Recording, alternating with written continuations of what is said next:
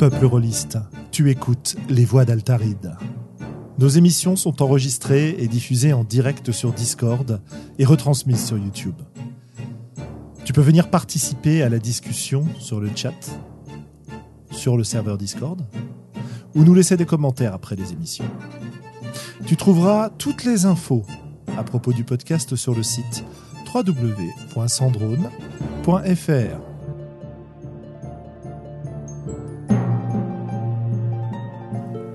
Bonne écoute.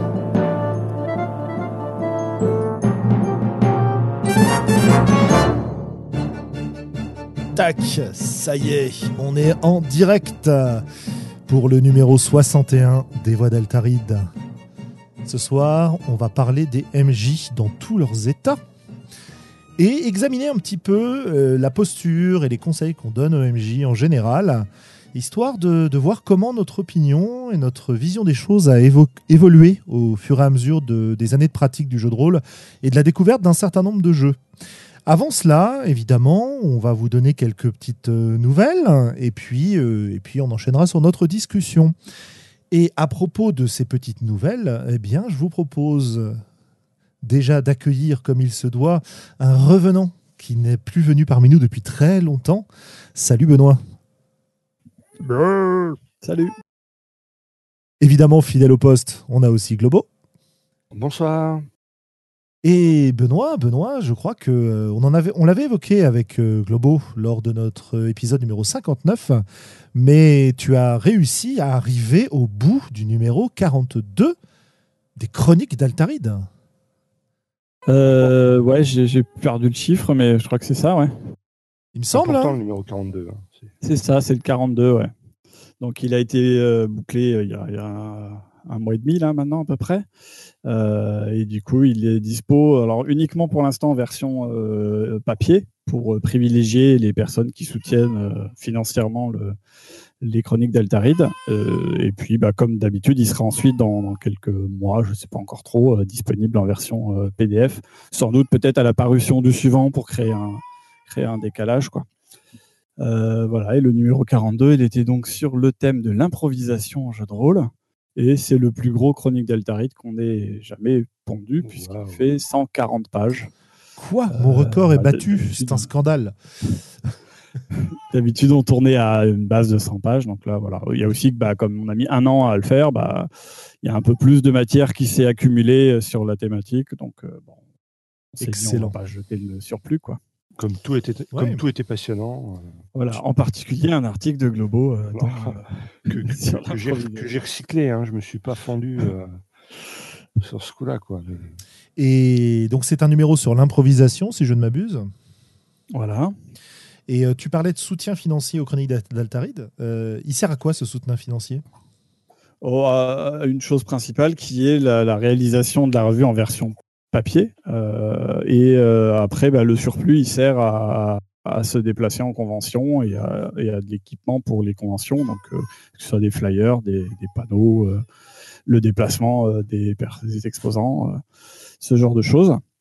Et voilà, j'ai d'ailleurs changé le mode de financement qui était mensuel et depuis qu'on n'est plus en mensuel euh, au niveau des parutions, j'ai donc décidé de passer là avec la parution de ce numéro en contribution qu'on est sur Tipeee hein, et donc c'est des contributions à, à la parution d'un numéro. Donc tant qu'il n'y a pas de nouveau numéro, bah, on ne prend pas la tirelire Tipeee. euh, voilà, on la prend pas systématiquement, on la prend que quand il y a une nouveauté.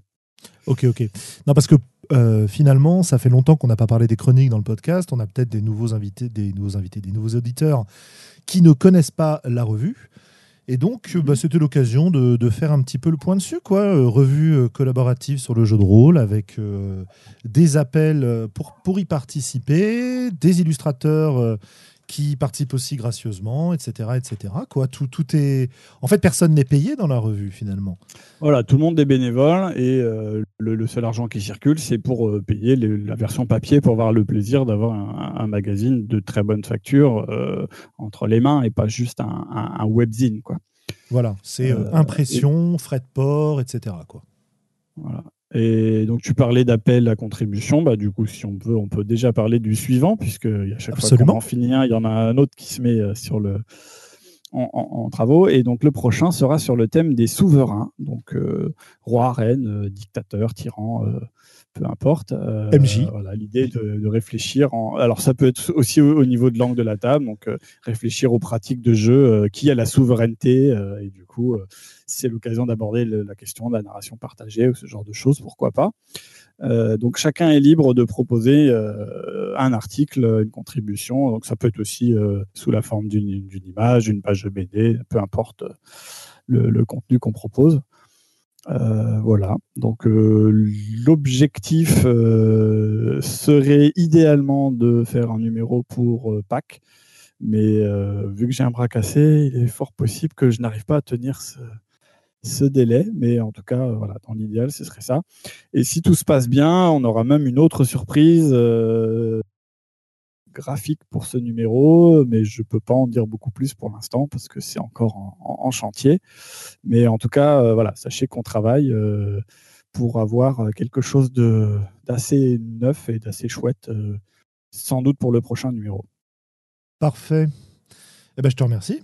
Hein, ça fait du bien d'entendre parler de d'une revue euh, dans laquelle on a, enfin, qui déjà a vu naître le podcast et d'autre part euh, dans laquelle on s'est pas mal investi par le passé. Euh, bien, bien, bien, bien.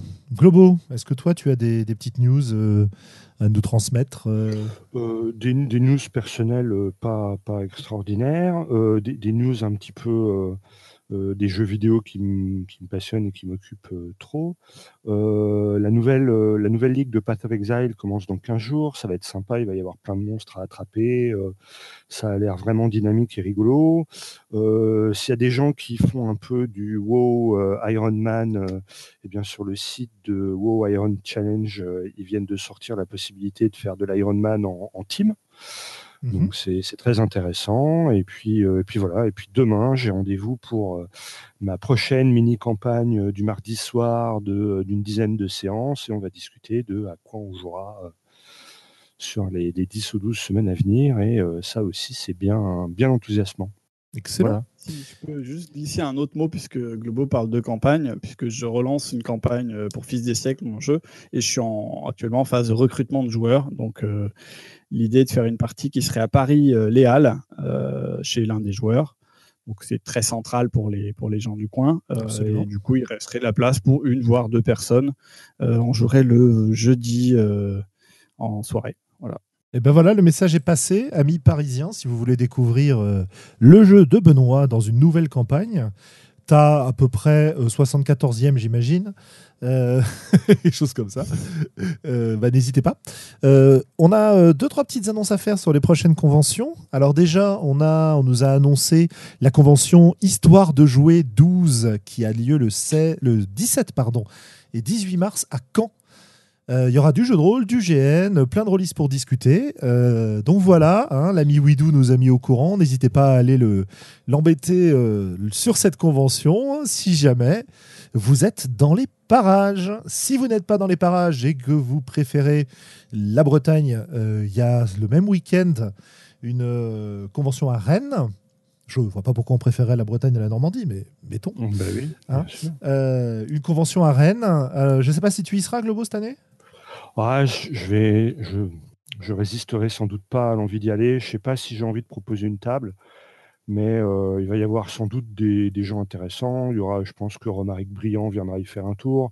C'est pas très loin de, Thomas Munier, je pense qu'il résistera pas à, l'attrait aussi. Euh, eh euh, je sais que régulièrement, tous les ans, il y a Joanne Scipion qui vient, donc je pense que au minimum pour voir les copains, je me bougerai. Et puis il y aura peut-être aussi des auditeurs. Ce sera l'occasion de serrer des paluches et de, et de discuter sur un coin de table et même peut-être de jouer ensemble. Donc euh, je, je, crois que j'arriverai pas à résister à l'envie d'y aller. Très bien. Bah, écoute, si tu y vas, il y a l'équipe des cons alternatifs qui s'y rend. Donc c'est l'occasion de leur faire un petit coucou. J'aurais bien aimé y aller pour ma part, mais euh, je serais euh, recruté en train de, de travailler à faire la promotion de la chimie dans mon établissement scolaire. Euh, donc je n'y serai pas.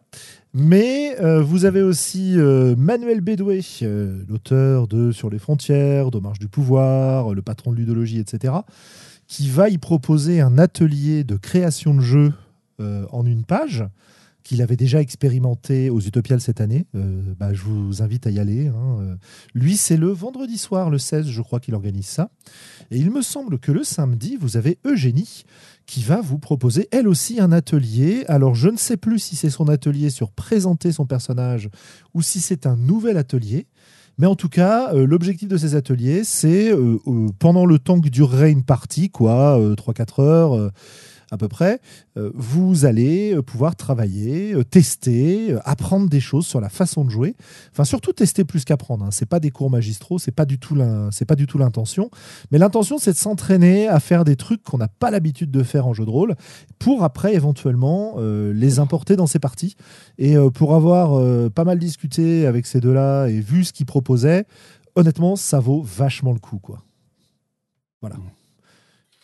Moi, j'avais fait l'atelier de génie sur euh, euh, présenter son personnage, et c'est vrai que c'est une expérience dont on n'a pas l'habitude, mais qui est euh, assez intéressante en fait. C'est intéressant de se poser cette question-là, c'est intéressant de voir ce qu'elle propose, et et on s'aperçoit que euh, quand on est un vieux joueur, un vieux meneur de jeu, oui, on est à l'aise pour présenter son personnage, mais aussi on est à l'aise parce qu'on présente toujours des personnages qui, euh, avec lesquels on est à l'aise. Et le, fait de faire un atelier, tu peux tomber sur des trucs des fois euh, qui correspondent pas du tout à ce que tu ferais instinctivement, et du coup, ça, ça oblige à prêter attention aux gestes rôlistes et à, te concentrer sur ce que tu fais. Et moi, je sais que j'avais pris beaucoup de plaisir à cet atelier, c'était très intéressant.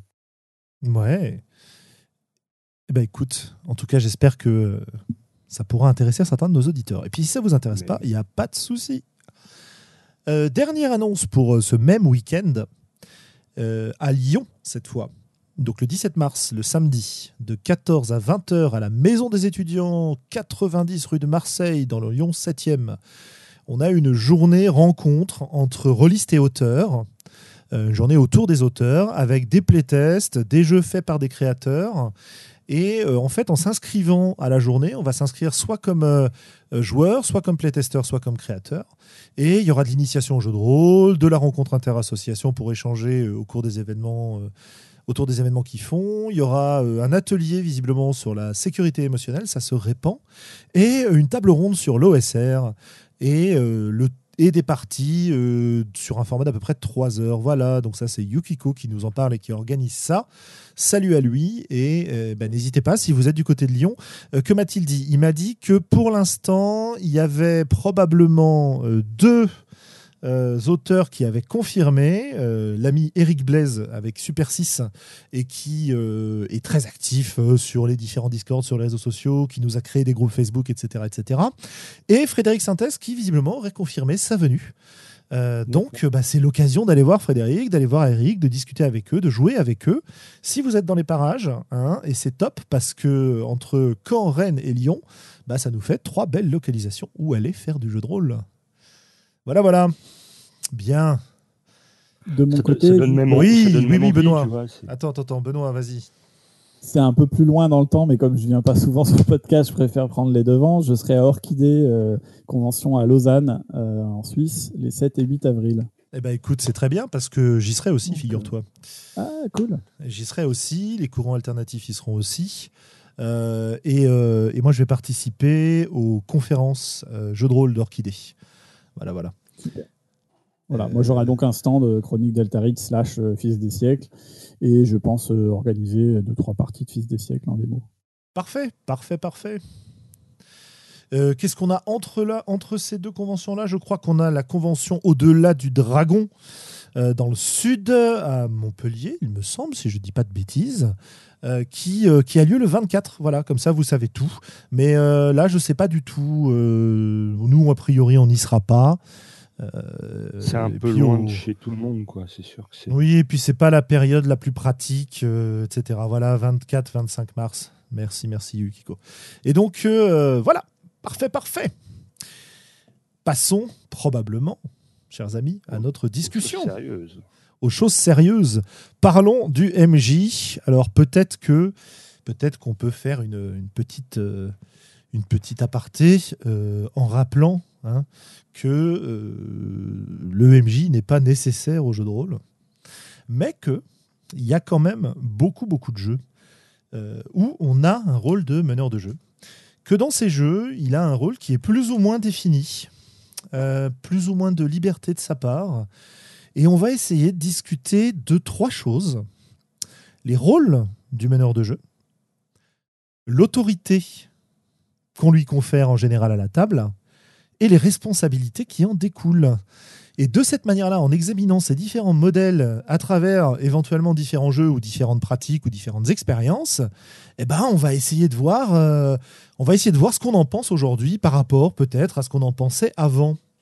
Euh, peut-être que on peut commencer par parler des rôles qu'on attribue au MJ.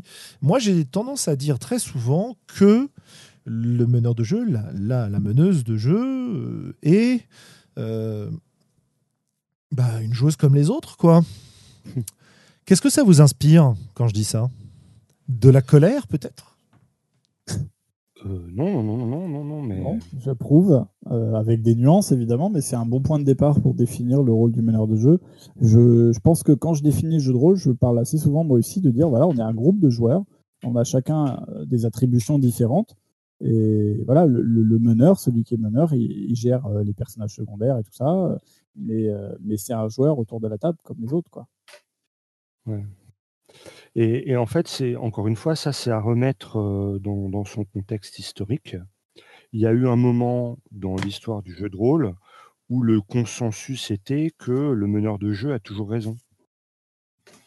Et, et que son autorité n'était jamais à, remettre en cause. Et ça, ça a un petit peu évolué.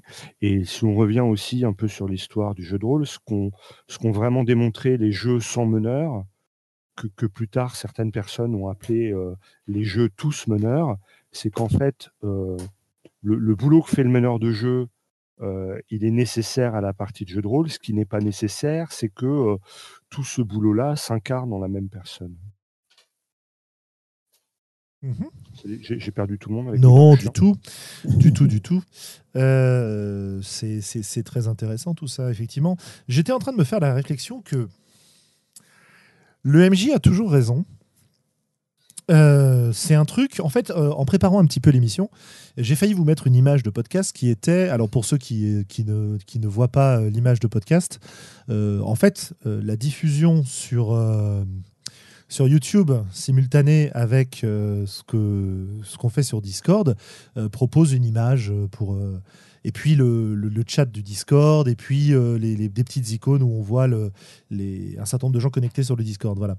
Donc, cette image, j'ai mis Prométhée parce que Prométhée me paraît une, une figure qui peut très très bien représenter le MJ dans une imagerie habituelle. Mais j'ai failli mettre un certain nombre de mèmes à propos du MJ et à propos du, pouvoir du MJ. Et notamment, il y en a qui m'avait fait beaucoup rire, euh, où on voit euh, le, Raptor euh, de même, le Raptor Jesus, etc., qui se pose la question est-ce que c'est le MJ qui a un complexe de Dieu ou est-ce que c'est Dieu qui a un complexe de MJ hmm. Donc voilà, il y, a toute une, y a toute une idée autour de ça, autour du, du meneur de jeu qui a toujours raison.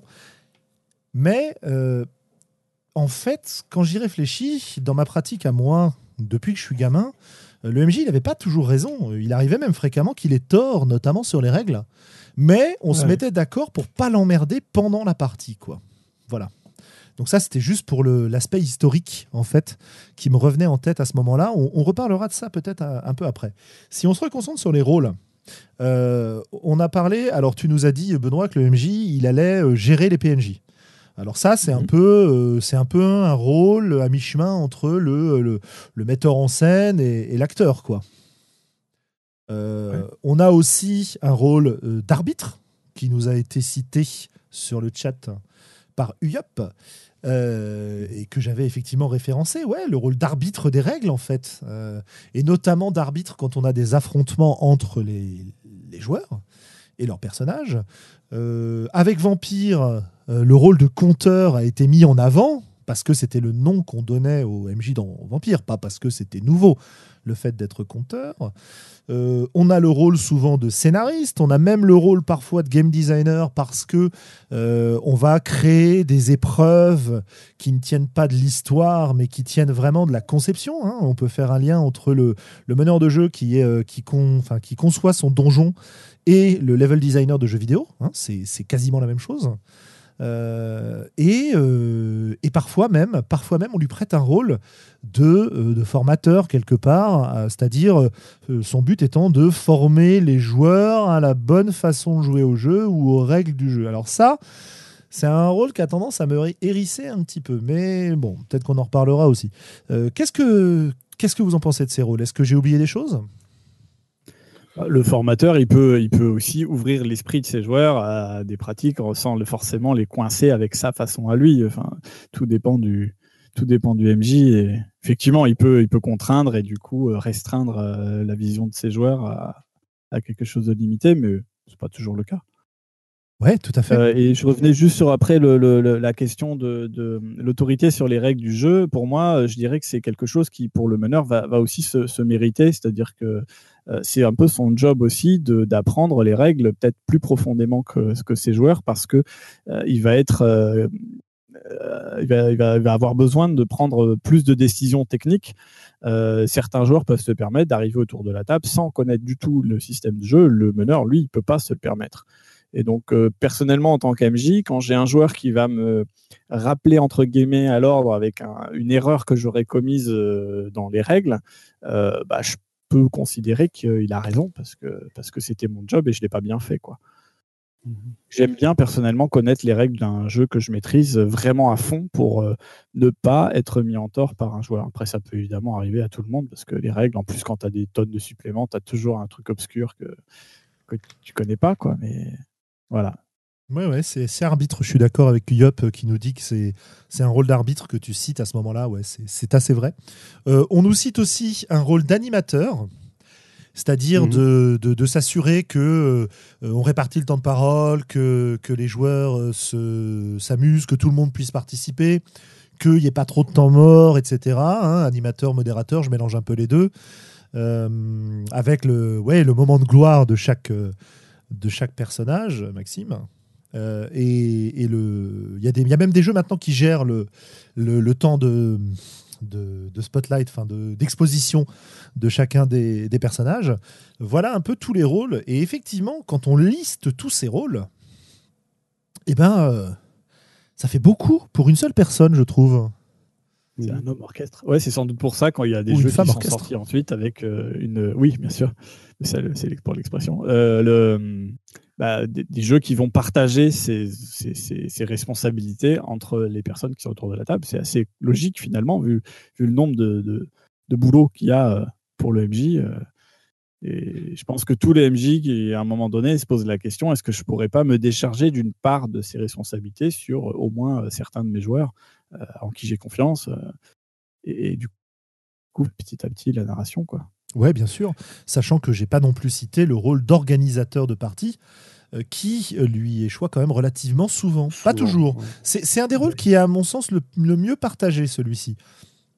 C'est-à-dire qu'il arrive mhm. fréquemment à des tables qu'on ait des, euh, des, joueurs, des joueuses motivées qui vont aller relancer le MJ et qui vont s'arranger. Bah, c'est pas si on joue pas chez lui ou chez elle, bah, évidemment, ça va beaucoup beaucoup aider d'avoir quelqu'un qui organise tout ça. Ok, bon, une forte. Est-ce qu'on a parlé du côté euh, des murges, c'est-à-dire création de monde et d'univers ou... J'ai parlé un peu de game design et de scénariste. C'est vrai que c'est un petit peu en dehors parce que euh, même avec un scénario bien construit, euh, bien détaillé, même avec un bouquin d'univers hyper détaillé, bah le, meneur de jeu, il doit souvent improviser des nouvelles choses dans l'univers. Donc effectivement, il y a aussi ce rôle pendant les parties de, de, créateur d'univers.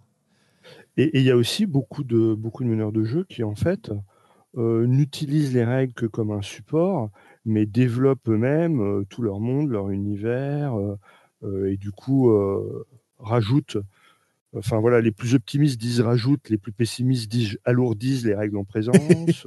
c'est vrai.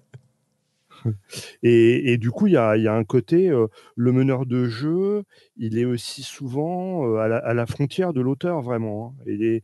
Et, en termes d'univers, il est souvent, euh, un peu démurgesque. Quoi. Ouais, il faut que je retrouve cet article de théorie release que j'avais lu il y a un bon moment, dans lequel on parle des multiples auteurs d'une partie de jeu de rôle, et on nous dit qu'on a l'auteur du jeu, l'auteur des scénarios éventuellement, le meneur de jeu, et enfin les joueurs, et que chacune de ces strates constitue euh, euh, comment dire, un, des éléments de l'auteur de cette partie. Quoi. Et c'est vachement intéressant de considérer les choses comme ça parce que, effectivement, un meneur de jeu apporte quasiment toujours sa patte aux parties auxquelles il, ou elle participe, de la même manière que les, joueurs le font aussi, mais comme lui a plus, on attend plus de lui parce qu'il a plus de rôle que les autres, bah, effectivement, euh, euh, ça joue pas mal. Maintenant, si on examine un peu ces rôles et si on se demande, est-ce qu'ils peuvent être partagés, ces rôles? Euh, Le rôle d'acteur... De, la démonstration, elle a été faite quand même. Je veux dire, les, jeux sont MJ, ils ont largement démontré que. Euh, ils ont quelque part démontré qu'il y a plein de rôles dont on ne pouvait pas se passer, mais ah. qu'on n'était largement pas obligé de tout concentrer dans le même bonhomme, ou que c'est pas la même personne qui était obligée de, de tenir ces rôles-là en permanence tout au long de la partie. Tu vois. Ouais, absolument. Euh, à vrai dire, à vrai dire, c'est vrai que ça, c'est devenu tellement naturel pour moi que je ne pensais pas à ces jeux-là, mais je pensais plus dans un, dans un dispositif de jeu habituel où tu as vraiment quelqu'un à qui on confie ce rôle de meneur de jeu et euh, d'autres participants à qui on, confie le, rôle de joueur. Euh, mmh. Dans ce cadre-là, est-ce qu'on peut quand même partager? Est-ce qu'il y a des pratiques? Est-ce que vous avez fait des expériences où c'est partagé? Ah oui, oui, bien sûr. C'est moi, je suis pas un grand, grand fan euh, des, euh, des jeux à autorité complètement partagée, sans meneur, etc. Je je dis pas que j'ai pas fait de bonnes parties avec ces jeux-là, mais grosso modo, c'est pas forcément ma pratique préférée. Par contre, euh, jouer à ces jeux-là, faire des one shot, les explorer un peu, ça m'a beaucoup apporté pour ma ma pratique traditionnelle On peut peut-être, euh, juste avant que tu termines, que je perde pas le fil de mon idée, on peut peut-être euh, repointer vers l'excellent site. Hein, euh, c'est pas du jeu de rôle, c'est pas du JDR, qui sur lequel vous allez trouver bah, une liste de jeux de ce type-là, fort fort exhaustive. Je, fais confiance à, à Madmat qui est sur notre canal Discord pour donner le lien vers cette liste. Euh, dès que ça lui sera possible. Bien, bref. Euh, donc ça, c'est évacué. Donc tu disais, oui, pardon, ça enrichit ta pratique. Voilà, ça enrichit ta pratique et surtout ça t'apprend à faire confiance parce que dans le, dans le dispositif traditionnel, pendant très longtemps, les conseils qu'on a donnés aux meneurs de jeu, c'est euh, ne vous laissez pas emmerder par les joueurs à la table, c'est vous le patron, imposez-vous euh, avec des techniques plus ou moins perverses et sournoises pour manipuler les gens, pour s'assurer que, euh, que, tu conserves ton autorité et que tout le monde est bien d'accord pour que ce soit toi le chef, etc. Et, et, quand on commence à jouer à des jeux de hippie, euh, on s'aperçoit qu'en fait, ça marche au moins aussi bien, si ce n'est mieux, quand on, étonnamment, on fait confiance à ses joueurs. Quoi. Quand on prend conscience que tout le monde autour de cette table est là pour passer un bon moment, pour contribuer à la partie euh, et, à la création collective. Et, l'intérêt, le gros intérêt des jeux qui explosent complètement le rôle du meneur, euh, c'est que ça permet d'expérimenter euh, pour de vrai euh, ce, genre de truc quoi. Et, donc dans c'est plus facile de prendre conscience quelque chose quand tu le vis quand tu le ressens que simplement quand tu as une explication théorique et un peu abstraite quoi. Bien sûr. Par exemple sur le rôle d'acteur sur lequel j'étais euh, il y a pas mal de meneurs de jeu dans plein de jeux très tradis très très habituels euh, qui enfin habituels non je veux pas dire que enfin bref vous m'avez compris, je ne vais pas me justifier toutes les deux minutes. ce rôle-là, il y a plein de meneurs de jeu qui qui confie l'incarnation de PNJ à d'autres euh, joueurs autour de la table. Mhm. Benoît, c'est un truc que tu as déjà fait, ça, toi, ou pas? Ouais, ouais, moi j'aime bien, comme je disais, hein, confier certaines des responsabilités euh, aux joueurs. Ça dépend, euh, ça dépend, du jeu, ça dépend du groupe aussi, mais Euh, c'est un de mes principes de base, quelque part, que de, proposer, par exemple, à un joueur qui a des, un personnage qui a des suivants, bah, de lui dire bah, c'est à toi de gérer ces, personnages secondaires. Tu vas créer leur feuille de perso, tu vas gérer leur expérience, euh, et du coup, euh, parfois les interpréter. Et c'est tes personnages annexes, quoi, un petit peu. Et, du coup, il aura en charge un petit peu ce, côté du background. S'il a un territoire à gérer, bah, je vais lui demander de s'impliquer, créer les plans de la zone, inventer les personnages, euh, les faire vivre entre les, entre les visites euh, des, personnages des joueurs. Euh. Donc, donner une part du décor à gérer, donner une part des personnages, et du coup, souvent, ça en découle une part de l'intrigue, parce que ces personnages secondaires, ils vont avoir des, liens avec l'intrigue principale, ou des intrigues entre eux, ou avec les intrigues des, personnages des autres joueurs. Et donc tout ça, ça permet de, les faire participer activement euh, à l'univers. C'est vraiment toujours un truc qui revient euh, dans, mes parties qui sont généralement en campagne. Euh, donner l'impression d'un univers très vivant, très foisonnant. Et ça, plus on sera autour de la table à participer, à, créer des trucs, bah, plus ce sera vivant et, riche. Quoi. Mmh. Grave. Ouais, parce qu'en fait, ça fait un peu la critique du, système traditionnel, qui est que si les seules interactions possibles euh, sont avec le meneur de jeu, eh bien, quand ce euh, c'est pas notre moment de gloire, on peut un peu se faire chier. Ça, c'est la première chose, la première critique qu'on peut faire au, modèle purement tradit, c'est-à-dire un, maître de jeu un peu despotique et, euh, des joueurs qui suivent. Et la, deuxième, la deuxième chose que l'on peut dire, c'est que les, créations sont toujours plus riches et diversifiées. S'il y a des, interventions euh, enfin, plus il y a d'intervenants différents et, plus ça va apporter de diversité et donc plus ça va rendre le monde, le monde euh, euh, vraisemblable de ce point de vue-là. C'est-à-dire que le monde réel, il est éminemment complexe. Il y, a plein d'interactions, de plein de trucs, mais s'il y a une seule personne qui est chargée de les gérer toutes, il peut être tenté, je dirais pas par fainéantisme, mais simplement parce qu'on n'est pas des génies, quoi fait de simplifier le monde. Et le fait de s'en remettre à plusieurs personnes, ça permet d'apporter de la diversité, d'apporter de la complexité qui, euh, qui vont faire aussi euh, en grande partie la, vraisemblance. Euh, oui, et ce qui, est, ce qui est vachement intéressant, en fait, j'ai envie de m'inscrire en faux dans ce que tu dis. J'ai envie, ah, envie, de m'inscrire en faux quand tu dis que le modèle traditionnel concentre tout sur une seule personne. Je pense que ça, c'est une habitude qu'on a prise euh, à certaines tables, mais je sais aussi avec certitude qu'il y a plein, plein de tables où, en fait, naturellement, on va répartir un peu tout ça. Et que le MJ purement tyrannique, qui concentre tous les rôles sur lui, il n'y en a pas beaucoup. Il y en a, c'est clair. Il y a même des gens qui prennent plaisir à ça. Euh, et, qui sont pas hein, et qui sont pas voilà attention il y a des gens qui prennent plaisir à ça et qui sont pas des cinglés du contrôle tu vois qui sont pas des des, obsessionnels ou quoi que ce soit. Non non, non parce que parce que il y a il y a une certaine gratification à tout faire toi-même hein. euh, c'est un peu la même que euh, l'auteur indépendant qui va créer son jeu tout seul sans l'aide de personne tu vois et, et vouloir tout contrôler donc du coup, peut-être qu'il y a un problème de contrôle. tu, penses à quelqu'un en particulier ou c'était juste Non, euh, non, non. Je connais personne qui ait fait ça euh, dans cette discussion. Euh, je veux dire, il y, en a un qui fait appel à des illustrateurs. voilà, hein, Benoît. et un autre non. Et un autre non, voilà. Mais sinon, c'est un peu l'idée. Mais, mais en fait, tous ces rôles, il y a des moments où ils sont partagés. le rôle d'acteur avec les PNJ, le rôle de metteur en scène. combien de fois il y a des MJ qui demandent bon bah voilà, ton perso, il est où maintenant? Qu'est-ce qu'il fait? Euh, parce qu'il va recevoir une lettre qu'il convoque à tel endroit. Et là, tu as l'opportunité mhm. de cadrer un peu ta scène. Euh, le rôle d'arbitre, euh, c'est Thomas Munier qui raconte avec beaucoup de, beaucoup de gourmandise, beaucoup de plaisir, la campagne ou les campagnes de vampires qu'il a faites dans son passé, en ne connaissant absolument pas les règles du jeu. Il avait fait une campagne en tant que joueur et du coup il est devenu MJ. Il a jamais lu le bouquin à ce moment-là. Et c'était euh, les, joueurs présents à la table qui lui disaient euh, ouais ouais ouais vas-y tu peux faire ça ou ah non non c'est pas comme ça que ça marche ou ce genre de choses quoi. Il avait il connaissait pas les règles. Bon bah c'est Thomas hein, en même temps c'est voilà euh, le rôle de le rôle de conteur ou de scénariste si je les mélange un petit peu bah il y a plein de jeux où on demande aux joueurs d'écrire le bac de leur perso et de créer du contenu dans le jeu, Ouais. etc., etc. Ça colle avec ce que je disais. ouais. Ouais. Absolument, complètement. hein.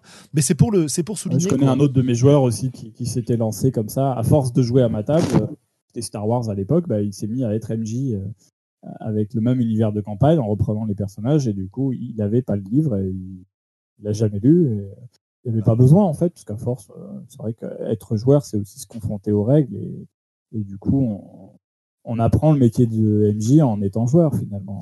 Bah, c'est même pas ça, le métier de MJ, c'est juste le métier d'arbitre, quoi. Enfin bref. Voilà, c'est ça, il faut le dire. euh, effectivement, peut-être que le meneur de jeu, il a, il a cette fonction euh, tant que tout le monde est encore à peu près novice sur le jeu. Mais quand ça fait 250 heures qu'on joue tous sur ce jeu, qu'on a fait euh, euh, what 1000 combats, etc., généralement, même le dernier des débiles, il a fini un peu par comprendre comment ça marche. quoi. Hein, et c'est pas Ouais. pour être, euh, c'est pas pour être C'est plus une question de volonté que de, que de savoir, en fait. Parce que la plupart des joueurs, effectivement, qui ont déjà fait une campagne à un jeu, euh, ils seraient capables de passer de l'autre côté du paravent, entre guillemets. euh, Oui, après, il y a, il y a aussi. Il y en a qui n'aiment pas, quoi. Il y en a qui n'aiment pas, et puis il y a aussi des gens qui ont du mal à apprendre les règles parce que soit ça les intéresse pas, soit c'est pas leur état d'esprit. Euh, Il n'y a, pas- il y a, pas de- il y a pas de mal à ça, quoi. Mais c'est vrai que à une table de jeu de rôle, c'est quand même assez fréquent d'avoir, en plus du meneur de jeu, une personne qui connaisse bien les règles, qui soit capable de guider les autres. Ça, ça, ça, ça va même entraîner euh, des dérives qu'on connaît bien. hein. Quand on parle de- du Ouais. joueur expert, quand on parle de, de la personne qui est en train de, de, de conseiller tout le monde en leur donnant des instructions pour gérer les combats tactiques, etc. etc. quoi. Euh, Ouais. Bon, voilà. Je veux dire, moi, par exemple, très régulièrement, si je suis sur une table de donge, je suis un peu le, le maître capello de la table, quoi. Ça, ça te va très très bien.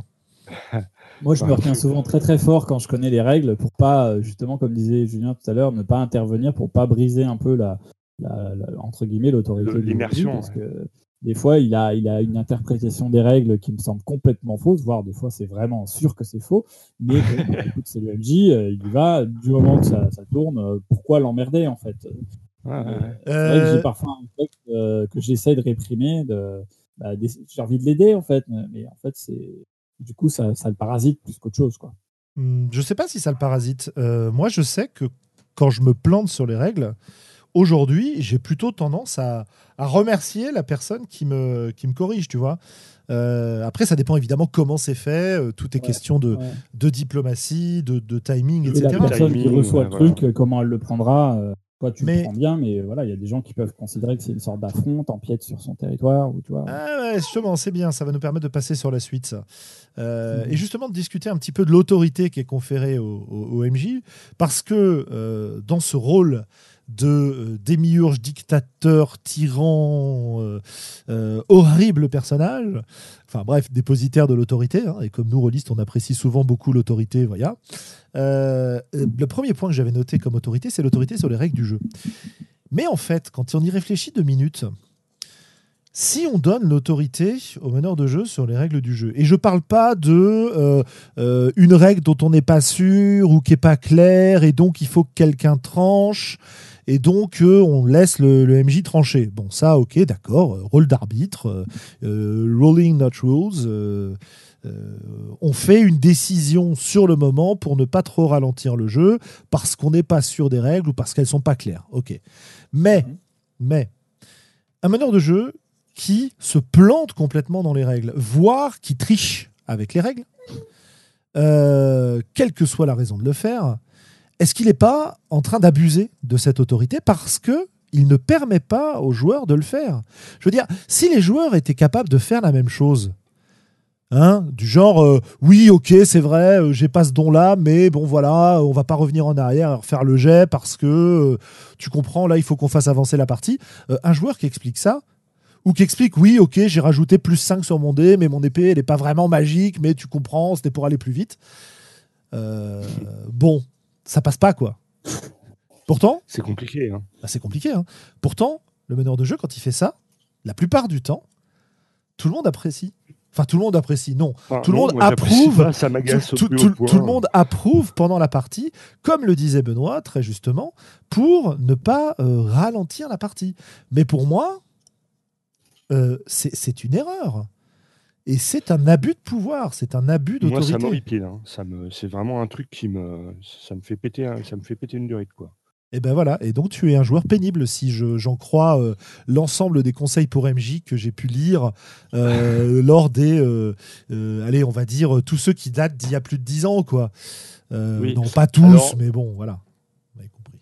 Je, je vais peut-être Bah, nuancer- faut venir au contrat social autour de la table. Voilà, auto-nuancer. Quelle est, propos, quelle voilà. est le- le- le- le- l'autorité qu'on a euh, autorisée, que, que le MJ a le droit d'utiliser? Est-ce qu'il a le droit de tricher? Ça peut faire partie de. Absolument. Ouais, voilà. Mais c'est pas le jeu qui lui donne cette si on autorité. considère que le MJ il a tous les pouvoirs possibles et imaginables. Pardon? Non, non, vas-y, continue. Bah, ça- continue. Ça pourrait être le jeu, ça peut faire partie des règles. Non, non, laisse- dire, euh, la- laissons finir Benoît. Je. Tu, tu disais Ouais, Benoît. mais si on considère qu'autour de la table, le MJ il a tous les droits, absolument tous les droits, bah, il peut tricher, ça fait partie de ses droits. Si les joueurs l'acceptent, moi je vois pas le problème. On est là, on est là tous d'accord ensemble. Et, et après, on peut dire aussi, tu as le droit de tricher en tant qu'MJ dans certaines circonstances qu'on va, qu'on va définir. Par exemple, euh, si euh, le, le- la triche euh, permet d'améliorer la, la- la partie, parce que joueurs seraient, sont contents, parce que s'il n'avait pas triché, le méchant serait mort euh, au premier round et il n'y aurait pas eu de, de campagne parce qu'il n'y a plus de méchant, je sais pas. Et du coup, il va, il va, il va fausser le, le jet pour le bien de, de la narration qui va suivre. J'ai longtemps Donc pensé ça, Certains groupes l'acceptent, d'autres euh, bah, pas. bien sûr. J'ai longtemps pensé ça. faut juste être d'accord autour de la table. Je ne suis absolument plus d'accord avec ça aujourd'hui, moi. Moi, j'ai jamais pensé ça. Mais euh, tu, tu peux, tu peux garder, euh, tu peux avoir conscience que d'autres que toi peuvent être euh, peuvent apprécier cette façon de jouer. Quoi. Du coup, Ah, c'est juste qu'ils n'auront pas une rencontre sociale que toi. Bien sûr, évidemment.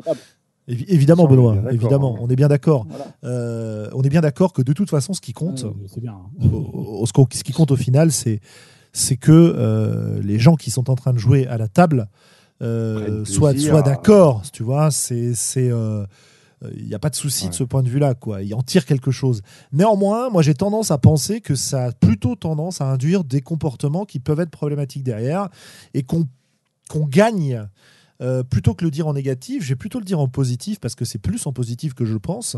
Je pense qu'on gagne à éviter ce genre de comportement parce que euh, du coup on devient plus clair. Enfin, je, vais- je vais te, je vais te donner un exemple, Benoît, euh, dont on avait déjà parlé dans une campagne qu'on a faite ensemble.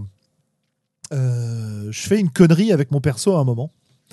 Et je me retrouve, euh, euh, comment dire, assailli par une horde de, de loups-garous, je crois, ou de chacals-garous, enfin je me souviens plus trop, qui, me, qui, me, qui me déchiquette proprement. Mon personnage aurait dû mourir à ce moment-là, mais tu as eu pitié de moi.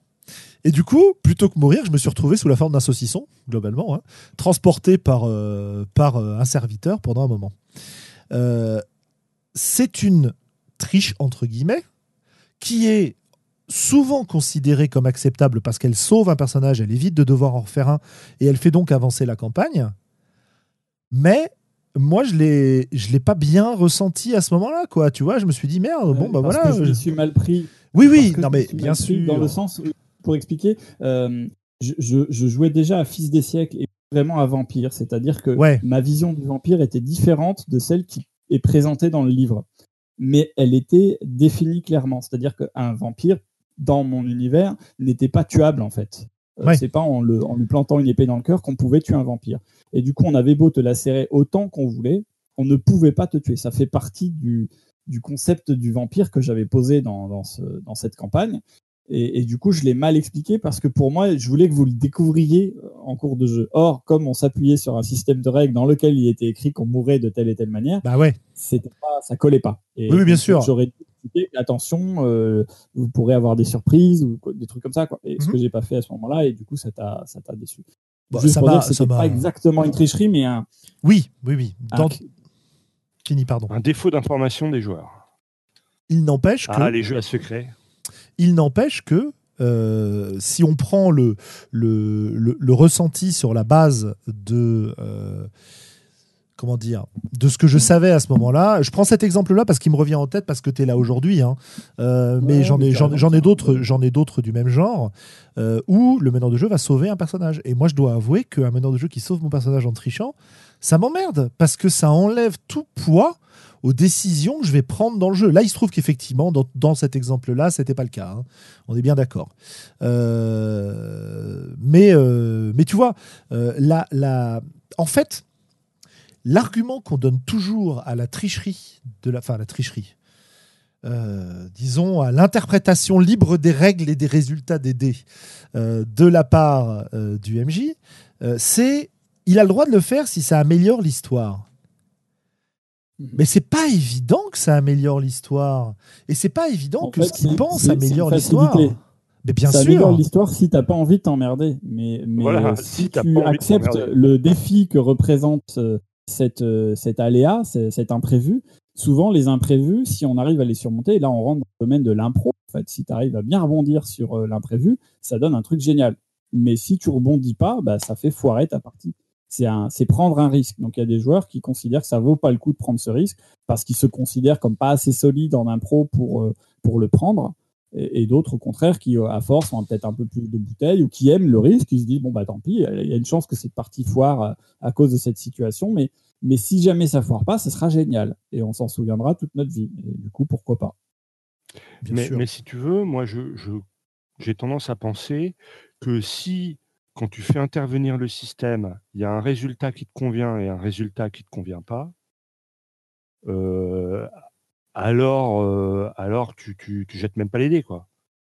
Ouais, dire, euh, tu t'abstiens complètement du résultat qui te plairait pas.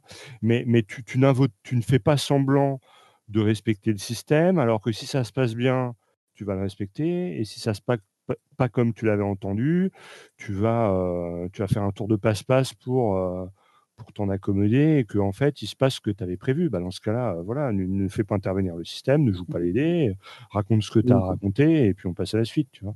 Enfin, je- Pour moi, c'est vraiment une tu, question de, à toi, hein, de maturité. Ouais, non, mais c'est une question de maturité en qu'MJ, en tant, en tant que rôliste, euh, accepter, euh, accepter l'échec euh, et, Voilà. et essayer de rebondir avec. euh, ou, ou- ou alors, bah, tu caches ta- ton échec et puis tu fais comme si personne n'avait rien vu. Quoi. Euh, Dans la vraie vie, ça marche pareil. hein. tu peux cacher tes échecs ou au contraire les utiliser pour rebondir. C'est- Absolument. Ouais. Euh, pour, pour, quand même, pour quand même présenter un point de vue où ce genre de choses peut être souhaitable et intéressant, euh, il y, a, il y a quand même un grand plaisir recherché par pas mal de rôlistes. Et euh, je, fais écho euh, à ce que me disait Uyop sur le forum des courants alternatifs. Euh, pas exactement ce qu'il me disait, mais bon, en tout cas, je vous conseille d'aller lire ce forum et les posts qu'on a échangés un petit peu sur le sujet, puisqu'il nous fait une démonstration très intéressante d'un de ses points de vue. Il y a quand même un point de vue qui est que on peut venir en tant que meneur de jeu pour raconter une histoire aux joueurs, et les joueurs peuvent venir pour découvrir ton univers. J'ai eu euh, plusieurs MJ qui étaient dans ce cadre-là quand j'étais plus jeune, et je dois bien avouer que leur partie était certes extrêmement rigide, et on avait assez peu de liberté. On avait souvent des choix à faire, si tu veux. On avait des choix à faire. Nos choix étaient respectés.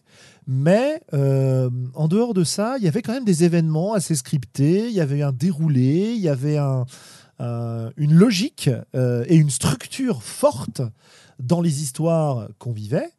Et, euh, et ces structures fortes nous permettaient de vivre des expériences très intéressantes du point de vue narratif, si tu veux.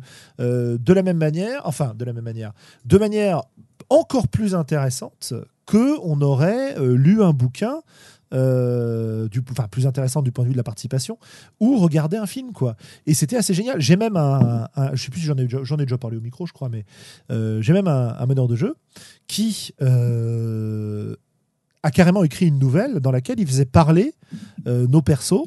Et, euh, et nous a remis ça euh, euh, entre, entre deux parties, en gros. hein. C'était du jeu par mail, mais entre deux tours de jeu, bam, il a, il a remis sa nouvelle. Et c'était génial parce que ça, ça enrichissait l'univers beaucoup. Il avait bien compris la façon dont on voyait nos persos, donc il les avait pas trahis.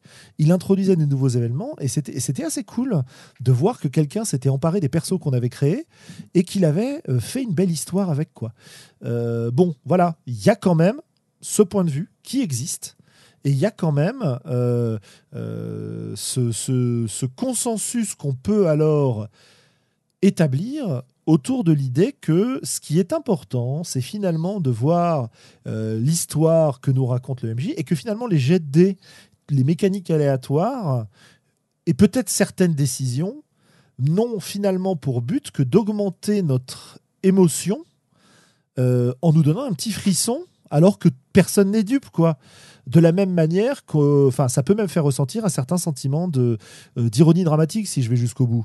Euh, de la même manière que euh, on sait très bien que le héros va finir par aller à la cave où il y a les zombies et qu'on a tendance à lui dire mais non mais non on n'y va pas mais qu'on jubile quand il y va quoi. C'est cette idée là donc voilà ça c'est un point de vue qui existe. Moi c'est pas comme ça que j'aime jouer. Aujourd'hui, quand on se permet de dire des trucs sur mes persos, ça a tendance à me à m'agacer, à me hérisser le poil, à m'agacer. Euh, mais néanmoins, euh, je sais que ça, ça existe aussi comme, comme plaisir. Voilà. Après, c'est toujours pareil. On peut se poser la question de est-ce que du coup, le jeu de rôle est le, est le média le plus adapté à ce genre d'exercice? Bah, cette forme de jeu de rôle-là, probablement, parce qu'elle permet des choses que tu n'aurais pas avec le. Comment dire euh, Avec un, format plus passif, quoi. Mais. Enfin, comment dire J'ai pas envie, euh, même si j'ai tendance à le faire, j'ai pas envie de dire aux gens qui aiment jouer comme ça Oh, bah, euh, c'est bien ce que vous faites, mais c'est pas du jeu de rôle. Tu vois? Ah non, mais attention, mon propos, il n'est pas de dire que c'est pas du jeu de rôle. Mais je pose la question de, du coup, est-ce que le jeu de rôle est le média le plus adapté à cet exercice-là? Et, et, euh, c'est peut-être le cas, mais euh, moi, euh, moi, pour l'instant, j'en j'en doute, quoi. Bien sûr. Ah, Peut-être qu'on est proche, plus proche d'autres euh, médias, mais après tout, euh, je pense que quand tu changes ta pratique de jeu de rôle, tu te rapprocheras de médias différents encore, mais euh, on pourra toujours faire des liens et euh, je sais pas moi, mais quand tu fais de la narration partagée, tu t'approches un peu plus de, de- du théâtre d'impro, par exemple, je sais pas, hein, mais euh, Mhm. donc c'est plus du tout les mêmes points de repère que tu auras euh, pour définir ta partie de jeu de rôle, mais ça reste du jeu de rôle quand même. Et si tu as choisi de le faire en jeu de rôle, c'est certainement parce que c'est comme ça que c'est le plus pratique et le plus agréable pour toi, quoi. Et puis, il me paraît aussi évident que euh, on est loin de toujours utiliser les meilleures solutions pour faire quelque chose. Oui, bien sûr. Hein, Après, c'est c'est- c'est c'est vrai. pas parce que c'est pas parce que j'ai qu'un vieux vélo pourri que euh, j'ai pas envie d'aller euh, me taper Ouais, la descente avec mes potes, quoi. Ouais, puis on n'essaye pas forcément de faire le meilleur. Enfin, par exemple, il y a le côté quand même pratique, tout simplement. Des fois, c'est beaucoup plus simple de se mettre entre potes autour d'une table, voire même euh, connecter à Internet entre potes avec un micro et un ordi, que euh, de d'avoir une scène de théâtre, que d'avoir euh, du matériel de GN, que tu vois, de se de déplacer euh, euh, dans un cinéma ou je sais pas quoi. Enfin, les, les contraintes techniques jouent aussi dans le choix du média qu'on va utiliser pour raconter l'histoire. Tu vois, c'est- peut-être le bouquin. hein. Tu te mets euh, assis sur ta chaise avec un livre et puis tu as, aussi un frisson narratif euh, sympa et, et- et logistiquement, c'est encore plus simple. Mais, c'est un peu moins fun que, que le jeu de rôle, donc on choisit plutôt le jeu de rôle quand on peut. pour, pour moi, c'est intéressant que tu évoques le GN, parce que tu vois, j'ai l'impression qu'en GN, c'est beaucoup plus dur à faire advenir ce genre de plan C'est-à-dire autour d'une table. euh, de quel genre de quel genre de plan? Eh ben, où où il y a euh, quelqu'un qui, euh, qui squatte complètement euh, la narration et, euh, Ah non non non non et, non. euh, et qui contrôle tout. Ah ouais Ah non, il y a non, des non, non. qui sont très scriptés. hein. C'est c'est la caractéristique de plein de GN d'ailleurs, hein, où en fait Oh euh, vache. l'histoire avance toute seule et euh, ton seul rôle c'est d'aller taper les monstres quand euh, les monstres arrivent, tu vois. Euh, des fois, tu as certains joueurs qui ont un rôle dans le script et du coup, bah, ils sont prévus par les orgas et ils sont là pour chier. Quoi. Ouais. Non, mais je veux dire, enfin, voilà, moi, il est, il est clair que moi, parmi les trucs qui me sont les, les plus insupportables à une, à une table, c'est euh, c'est qu'on ne ménage pas mon agentivité, quoi. Euh, euh, Je suis, j'ai complète, je suis complètement, euh, comment dire, j'ai- pas du tout de, de problème avec l'immersion. J'ai pas l'immersion fragile, comme dirait l'autre.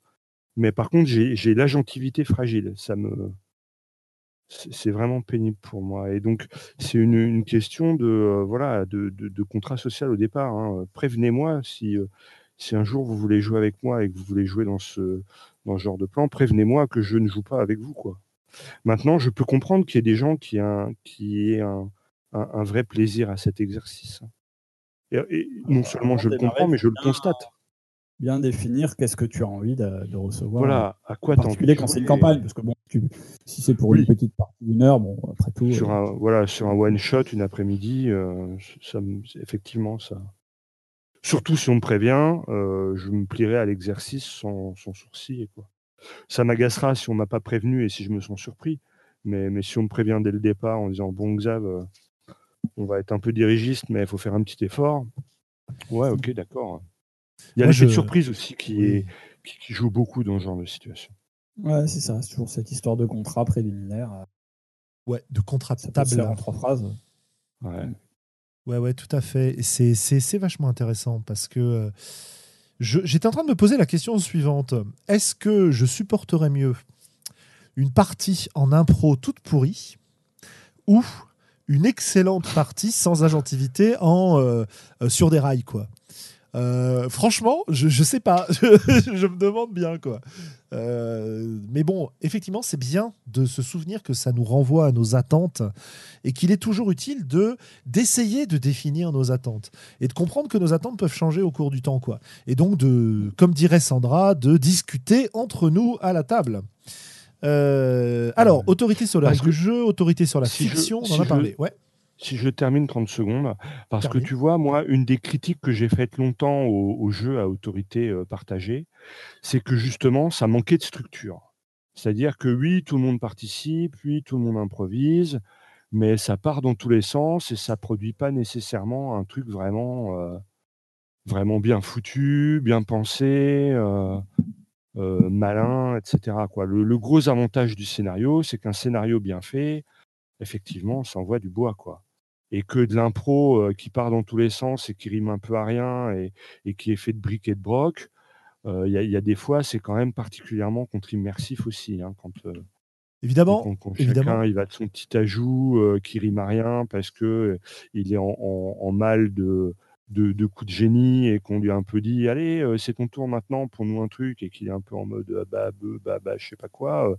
moi il y a des sur les, jeux de hippie il y a des fois où c'était juste pas terrible parce que ça part dans tous les sens il n'y a pas de structure on n'arrive à rien et c'est vrai que quand il y a quelqu'un qui a une autorité un peu forte et qui a prévu son coup eh ben ad minima la, le, le, côté positif, c'est qu'on a quelque chose de solide et de bien construit et qui tient la route, quoi, quand c'est bien fait. Hein. Ouais, mais alors, tu vois, encore une fois, tu es en train justement d'être dans le cas que je présentais, c'est-à-dire que tu opposes des parties pas terribles sur des jeux qui sont pas tous très bien faits à, une, un super scénar, quoi. Euh, bon, voilà, euh, il y a quand même beaucoup, beaucoup de ces jeux-là qui, justement, euh, surajoutent de la structure pour être sûr que ça fonctionne, surajoutent des sources d'inspiration pour être sûr que ça fonctionne. Par exemple, bah, je parlais de Manuel Bédoué tout à l'heure. Si tu joues aux marges du pouvoir, qui est donc son jeu dans lequel tu n'as pas de meneur de jeu, qui joue avec une grande carte des dominos, euh, j'ai fait 3-4 parties de ce jeu-là. À chaque fois, les histoires étaient formidables. Et pourquoi elles étaient formidables? Parce que euh, le jeu est très inspirant et qu'on a en permanence des sources d'inspiration sous les yeux et que le jeu met en place des contraintes pour te pousser à jouer et c'était génial. Mais c'est vrai que j'ai aussi vu des gens qui n'étaient pas capables de jouer à ce jeu-là. Parce que ça leur plaisait mmh. pas, parce que ça les mettait dans une posture qui était inconfortable pour eux, etc. etc. Quoi. Donc euh, tout, est possible. Après, on en a déjà eu l'expérience, nous, Julien, sur des jeux euh, assez émergents, of the Blooded ou autres, où eh ben, quand la table, les joueurs sont pas trop inspirés, ça décolle jamais vraiment. quoi. C'est la difficulté de l'impro. Hein. Voilà, Après, euh, quand le MJ il n'a pas la patate, non où il a l'autorité, bah, c'est pareil, ça reposait sur lui. Oui, oui, oui bien Celui-là, il n'est pas bon, tout le, monde tout le monde se plante. Alors que quand on est en partagé, s'il y en a un qui n'est pas bon et que les autres sont en forme, ça passera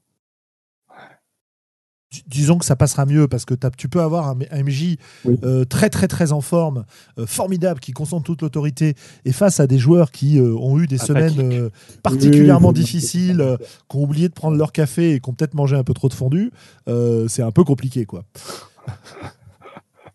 L'important, c'est que tout le monde soit en forme, comme ça, tout va bien. Oui, bien sûr. voilà, là, on est d'accord. Euh, euh, Ouais, c'est vrai. Euh, Uyop nous, nous donne un petit conseil. Il nous dit euh, il faut dormir pour bien animer, euh, en impro comme en scénario. Je trouve une bonne pratique avant la partie. Bah, c'est sûr que c'est plus facile quand on arrive un peu en forme. Moi, j'avais plein de parties où les joueurs dormaient à la fin.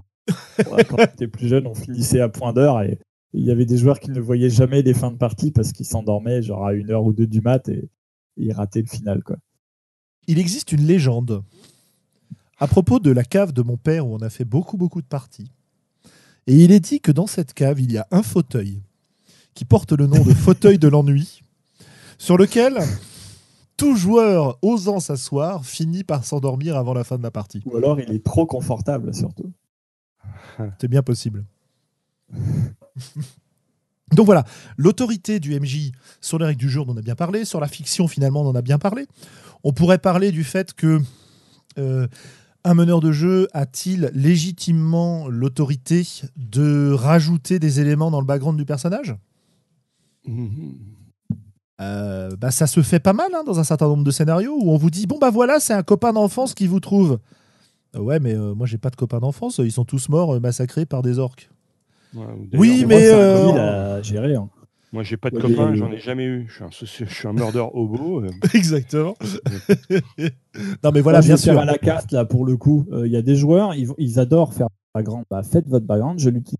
Si au contraire le joueur me dit moi ça me fait chier de faire un bah, je dis bah, dans ce cas c'est moi qui vais le faire pour toi. Tu auras l'avantage. Il y en a qui disent bah vas-y fais-le parce que comme ça j'aurai la surprise. J'aime être surpris par mon perso. Invente-moi des, des ennemis euh, dans le passé et ça, ça, ça va m'amuser. Alors que d'autres au contraire préfèrent les créer eux-mêmes euh, et, et me fournir de, de la matière. Dans les deux cas il y aura de la matière donc l'idée c'est d'avancer quoi. Mais euh, pensez aux souhaits du joueur quoi. Et en fait, c'est Mhm. c'est marrant parce que tu vois, là, on- nous, on, est, euh, on part dans l'idée, et euh, les gens sur le chat aussi, que finalement, dans une table qui fonctionne correctement, les gens se mettent d'accord. Mais combien j'ai vu de meneurs de jeu qui laissaient pas le choix aux joueurs et qui se et, justement où on avait euh, des tables qui tournaient autour de cette figure tutélaire de, meneur de jeu euh, et qui disait euh, le meneur de jeu s'adresse aux joueurs en disant mes joueurs mes joueurs je vais leur apprendre à bien jouer et de l'autre côté, le- les, joueurs qui sont dans la posture Oh, mon meneur de jeu est formidable, vite, faut que je lui offre des chips, il va me filer des XP. Je, je caricature, évidemment. Mais en fait, ça me permet d'évoquer un élément qui me paraît intéressant. On a quand même beaucoup de tables où on a l'impression, beaucoup de groupes de jeux, où on a l'impression que le meneur de jeu a une autorité sur les joueurs eux-mêmes. Euh, et sur la logistique de la partie, par exemple, ou, ou un- par ce biais-là. un, un ascendant peut-être. Oui, enfin, euh, ascendant, autorité. L'autorité pas forcément forte, si tu veux. Ça peut être une petite autorité. Il est évident que si le meneur de jeu va leur demander de faire des trucs qu'ils veulent pas faire, ils le feront pas la plupart du temps.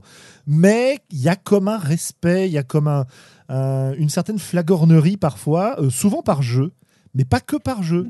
C'est le côté euh, bon, bah écoute, TMJ, tiens, on te donne le bon fauteuil. Euh, bon, bah. TMJ, euh, reste à la table que je t'apporte à manger. Euh, parce que tu comprends, tu fais des efforts pour nous, et en échange, je t'offre ça.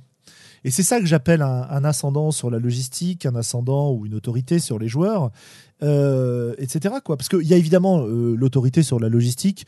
Euh, c'est moi, meneur de jeu, qui organise la partie. Si je suis pas disponible ce soir-là, bah, je suis désolé, on, on jouera pas à ce jeu-là. Mais ça, c'est- de fait, quoi. On peut pas faire autrement. Mais voilà. Et moi, je trouve que cette autorité-là, elle dérive de l'autorité que le meneur a sur, euh, dans le cadre du jeu, à l'intérieur du cercle magique, si on veut. Euh, et elle déborde de là. Et en fait, plus je vieillis, plus j'ai de pratique de jeu de rôle, plus cet aspect-là de l'autorité a tendance à, me peut-être pas à me choquer, mais en tout cas à m'agacer fortement, quoi. Parce que c'est vraiment un comportement qui est engrainé chez plein de rôlistes, et même quand on le fait pour déconner, j'ai toujours un petit comment dire, tu vois, un petit, petit grain de sable dans les engrenages, quoi. Tu vois, ça me ça me pose un problème, quoi. Moi, j'ai vu ça un peu historiquement euh, quand j'étais en assaut euh, à la fac. Euh, dans l'assaut, il y avait beaucoup de difficultés à motiver les gens qu'ils soient meneurs. Tout le monde voulait être joueur, en fait. Moi, ça m'arrangeait Ouais. bien parce que j'étais euh, particulièrement intéressé par le rôle de meneur et ça- plus que par le rôle de joueur à cette époque, en tout cas. Et, euh, Et du coup, l'assaut avait même mis en place un système qui consistait à donner une conso gratuite, donc on avait droit à une canette de quelque chose euh, quand on était MJ. C'était la, petite, le, petite, le petit merci de la structure. S'il n'y avait pas de MJ, de toute façon, bah, personne ne pouvait jouer. Donc, il fallait bien qu'il y en ait qui se dévouent. Donc, ceux qui se dévouaient, bah, on leur donnait un petit truc en plus. Et, et du coup, bah, structurellement, en fait, mettait dans ce système que, que tu décris, Julien, où euh, on met en valeur le MJ, on le met il a un plus, il a un bonus, il est mieux payé, euh, enfin on peut le dire comme on veut, mais euh, et du coup bah, ça, ça s'associait avec le fait que bah, on est un peu le dieu dans le jeu et du coup bah, on est un peu supérieur aussi dans la réalité. Alors proportions évidemment différentes, mais mais ça se connecte quoi. Ça me rappelle. Et quelque part ça renforce ça renforce l'autorité dans le jeu, parce que bah, quand tu amènes ta canette sur la table, tu, as une preuve matérielle que tu es un joueur un peu différent des autres autour de la table. Quoi. Ouais, et ça peut très bien passer, ça peut être euh, dans des. Ça part souvent de bonnes intentions, mais ça me dérange un peu. Ça me rappelle une polémique qui a eu il y a, il y a quelques années, là, autour d'une convention qui demandait aux meneurs de jeu de payer leur place meneurs de jeu qui, visiblement, dans cette région ou sur cette convention lors des éditions précédentes, avaient l'habitude d'être invités, tu vois. Ils ne payaient pas leur place. Il n'y avait que les joueurs qui payaient leur place parce que le meneur de jeu, tu comprends, il se dévoue. Et, c'est vachement intéressant comme dynamique. Euh, on peut l'expliquer effectivement très bien. C'est tout à fait pragmatique et logique de se dire, bah, pour faire une partie de jeu de rôle, on a besoin de quatre joueurs et un meneur. Donc, comme on n'a pas beaucoup de meneurs, eh ben, on va essayer de les encourager. Ok, très bien, pourquoi pas? Dans l'optique du jeu traditionnel où le meneur il doit préparer un scénario, il y avait aussi l'idée de de remercier le travail préalable accompli. Les joueurs, ils arrivent, ils mmh. mettent les pieds sous la chaise, euh, face sur la table, alors que le meneur, lui, ça fait deux jours qu'il bosse euh, sur son scénar en amont. Donc, euh, ouais, et ben c'est ça qui m'agace. Différence à ce niveau-là. Le, meneur qui amène un scénario qu'il a construit pour la convention, et ben cette convention avait décidé de, la remercier en, lui donnant la place gratuite en échange. C'est un peu la même logique que, celle de la conso, quoi. Mmh on est d'accord, on est d'accord.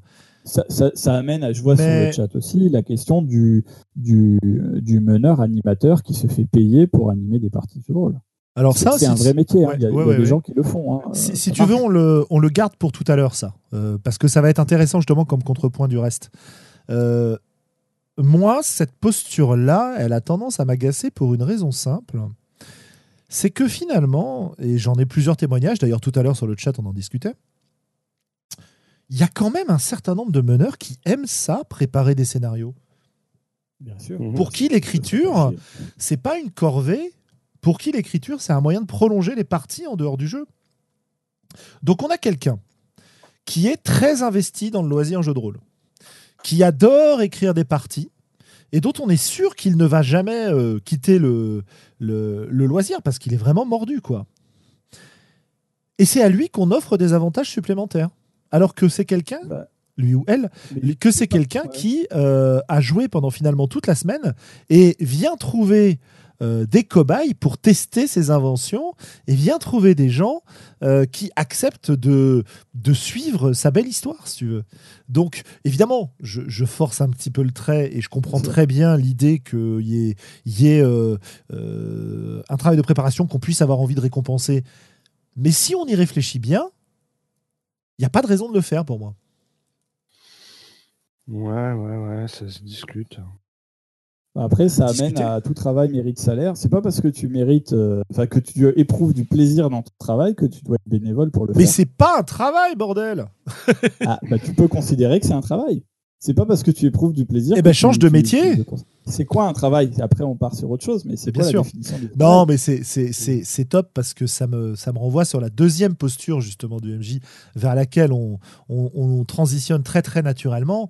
C'est les responsabilités du MJ et ce côté un petit peu euh, martyr, ce côté, pour aller martyr c'est trop fort, mais ce côté euh, sacrificiel du meneur de jeu qui va se sacrifier pour le plaisir de ses joueurs.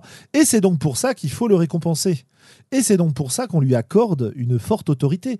Parce que euh, alors j'avais listé des trucs, j'avais listé euh, il est de sa responsabilité que la partie soit bonne, il est de sa responsabilité que les joueurs s'amusent, que chacun ait son temps de parole, que les règles soient respectées, que dans certains cas la logistique soit assurée, qu'il est préparé suffisamment pour que euh, bah, tous ces éléments précédents soient validés, etc. etc. tu vois et, et du coup, cette posture très très courante qui consiste à récompenser des gens qui se sont déjà fait plaisir, elle me pose un léger problème. Alors, elle me pose pas de problème fondamental, hein, parce que déjà, chacun fait exactement ce qu'il veut. On récompense qui on a envie de récompenser. Euh, mais il y a quand même quelque chose qui me dérange là-dedans. quoi. Voilà. Moi, si tu veux, c'est un, c'est une attitude que la, posture que tu défends, c'est une attitude que je prends souvent pour troller quand on parle de la rémunération de l'art. Moi, je dis, de toute façon, l'artiste, il n'a pas le choix que de créer. Sa création, il l'a, il l'a au fond des tripes. Il faut que ça sorte et, euh, et il peut pas s'empêcher de créer l'artiste. Donc, à partir du moment où il ne peut pas s'en empêcher, ben pourquoi est-ce qu'on irait payer pour euh, ce boulot-là, puisque de toute façon, il va le produire. Parce que dans ce cas-là, tu. et, tu, et tu- quand je dis ça, Ouais. euh, je, je le dis avec, avec tout le, le cynisme que l'on me connaît. hein. Bien sûr. pas- C'est pas une posture que je défends particulièrement. Moi, je, je souhaite que tout le monde ait de quoi assurer une subsistance digne euh, à sa famille, quelle que soit son activité. Bien- entendu. artiste. Mais, mais ça veut dire que tu places, quand tu, quand tu, euh, je, je trouve que d'ailleurs tu résumes vachement bien la, la situation parce que c'est comme ça qu'on va considérer le meneur de jeu. On va le considérer comme un artiste qui vient euh, fournir, ou un artiste ou, ou un artisan dans certains cas, Ouais, qui vient fournir, un performeur qui vient fournir une prestation aux joueurs qui par conséquent serait consommateur. Et je crois que quand moi j'étais dans cette posture-là de meneur de jeu, performeur, qui apportait euh, mes parties à mes tables de jeu, c'est quand j'étais dans cette posture-là que j'ai eu les attitudes vis-à-vis des joueurs qui me font le plus vomir rétrospectivement. Euh, Qu'est-ce que je disais dans ces cas-là? Quand une partie se passait pas très bien, je disais que les joueurs étaient nuls et qu'il fallait leur apporter le jeu au bulldozer. Euh, je disais qu'il y en avait marre d'avoir des moules en face de moi. Euh, tu vois Des peut-être. Euh, des centaurettes, voilà. J'ai jamais dit centaurettes parce que le terme, je ne le connaissais pas à l'époque. Et aujourd'hui, c'est des plantes vertes, oui, voilà, tout ça. Et aujourd'hui, c'est vraiment des trucs que je déteste. Euh, et pourquoi je déteste ça? Parce qu'aujourd'hui, quand je joue au jeu de rôle, je ne suis pas là pour faire jouer mes joueurs. Je suis là pour jouer avec eux Pour co-jouer. pour co-jouer, absolument. Donc voilà l'origine de ma révolte sur le sujet euh, et, de mon euh, euh, comment dire de mon point de vue. Mais bon, je me suis pas mal exprimé. Je vais vous laisser parler un peu sur le sujet, Benoît. Je comprends tout à fait ton point de vue. Et si tu as des arguments contre ce que je suis en train de dire, je, t'en prie, vas-y, parce que encore une fois, c'est mon point de vue. Ouais, non, mais globalement, je le partage et de toute façon, on est, globalement en jeu de rôle dans une, une pratique qui est traditionnellement intégralement vol. Rares exceptions, euh, il y en a quelques-unes, hein, les auteurs, des, vendeurs, je ne sais quoi, on va pas les lister. Et, du coup, le, côté euh, faire payer le MJ, enfin payer le salaire du MJ, c'est quelque chose de très euh, très qu'il soit en nature ou en, ou en pognon, hein, peu importe. Enfin, à partir du moment où on donne une canette, on est déjà dans cette logique de, rémunération. Euh, c'est quelque chose qui est traditionnellement peu peu accepté. Enfin, sur le chat pas mal de gens qui grognent en disant qu'ils ne considèrent pas euh, qu'il faut payer un MJ. Donc, après, euh, en opposition à ça, on a la logique de tout travail mérite salaire. On a la logique de effectivement, c'est pas parce qu'on est artiste qu'on doit être bénévole. Euh, euh, ça va revenir à, à définir qu'est-ce qu'un qu'est-ce qu'un MJ. Alors là, on est euh, à la réflexion sur le, la pratique du jeu de rôle. Si on est l'écran, je sais pas si le son se coupe en même temps. Je rallume l'écran. Ouais. Euh, euh, oui, euh, donc si on est en narration partagée ou des choses comme ça, évidemment, bah, le rôle du MJ change. Le truc, c'est qu'il y a tellement de façons d'être MJ que est-ce qu'on peut dire qu'il y en a un qui va être artiste et mé- mériter rémunération, alors que l'autre, euh, bah, il va juste être un joueur comme les autres et du coup, euh, il n'y a pas de raison qu'il soit payé plus que les autres. Euh, tout ça se défend et c'est ce qui rend la question très complexe, à mon avis. Euh, je pense qu'encore une fois, c'est la table elle-même qui va pouvoir définir ça. Si, si les joueurs autour de la table estiment qu'il est, qu'il est important que le MJ il ait euh, un, statut différent et donc euh, qu'il puisse potentiellement avoir une rémunération quelle qu'elle soit, eh ben, eh ben, tout le monde est d'accord, donc ça roulera. Euh, et je pense que les gens qui payent pour avoir des parties, il y en a. Hein, Bien sûr. d'animation, on peut, on peut choisir de prendre l'animation jeu de rôle et le gars il va venir, il va faire une presta euh, il va faire son intermittence avec ça. Et, c'est un peu différent. Il payer, quoi. C'est un peu différent. Ouais. Bah, vas-y, finis, pardon. Il est, il est payé pour être MJ. Oui, bien sûr, bien sûr, mm-hmm. bien sûr. Mais non, il n'est pas payé pour être MJ. Je suis pas d'accord, il n'est pas payé pour être MJ. Mais, euh, mais finis ton truc et, euh, et, après je te dirai pourquoi. Ok. euh, bref, à partir du moment où les gens autour de la table sont faire. Voilà, j'ai pas de, j'ai pas d'objection. Euh, je, je, finirai juste en disant que les joueurs aussi ils sont payés en fait. Euh, là encore, il faut juste dire, euh, il y a plein de façons de faire du salaire, mais le joueur à la fin, son perso, il a de l'XP. En cours de jeu, son personnage, il va récupérer des objets, du matériel, des trucs magiques, machin, des contacts. il va, et tous, on est payé par le plaisir qu'on a à se mettre autour de la table, que ce soit meneur ou joueur. Euh, et du coup, euh, voilà, la rémunération, finalement, on l'a, mais elle est, elle, est, elle est à définir, elle est à choisir par le groupe. Donc, il y a même des parties où il n'y a pas d'XP parce que le jeu ne, la, la, gère pas. Dans ce cas, on va tous en rester peut-être un peu plus au plaisir du jeu, je sais pas.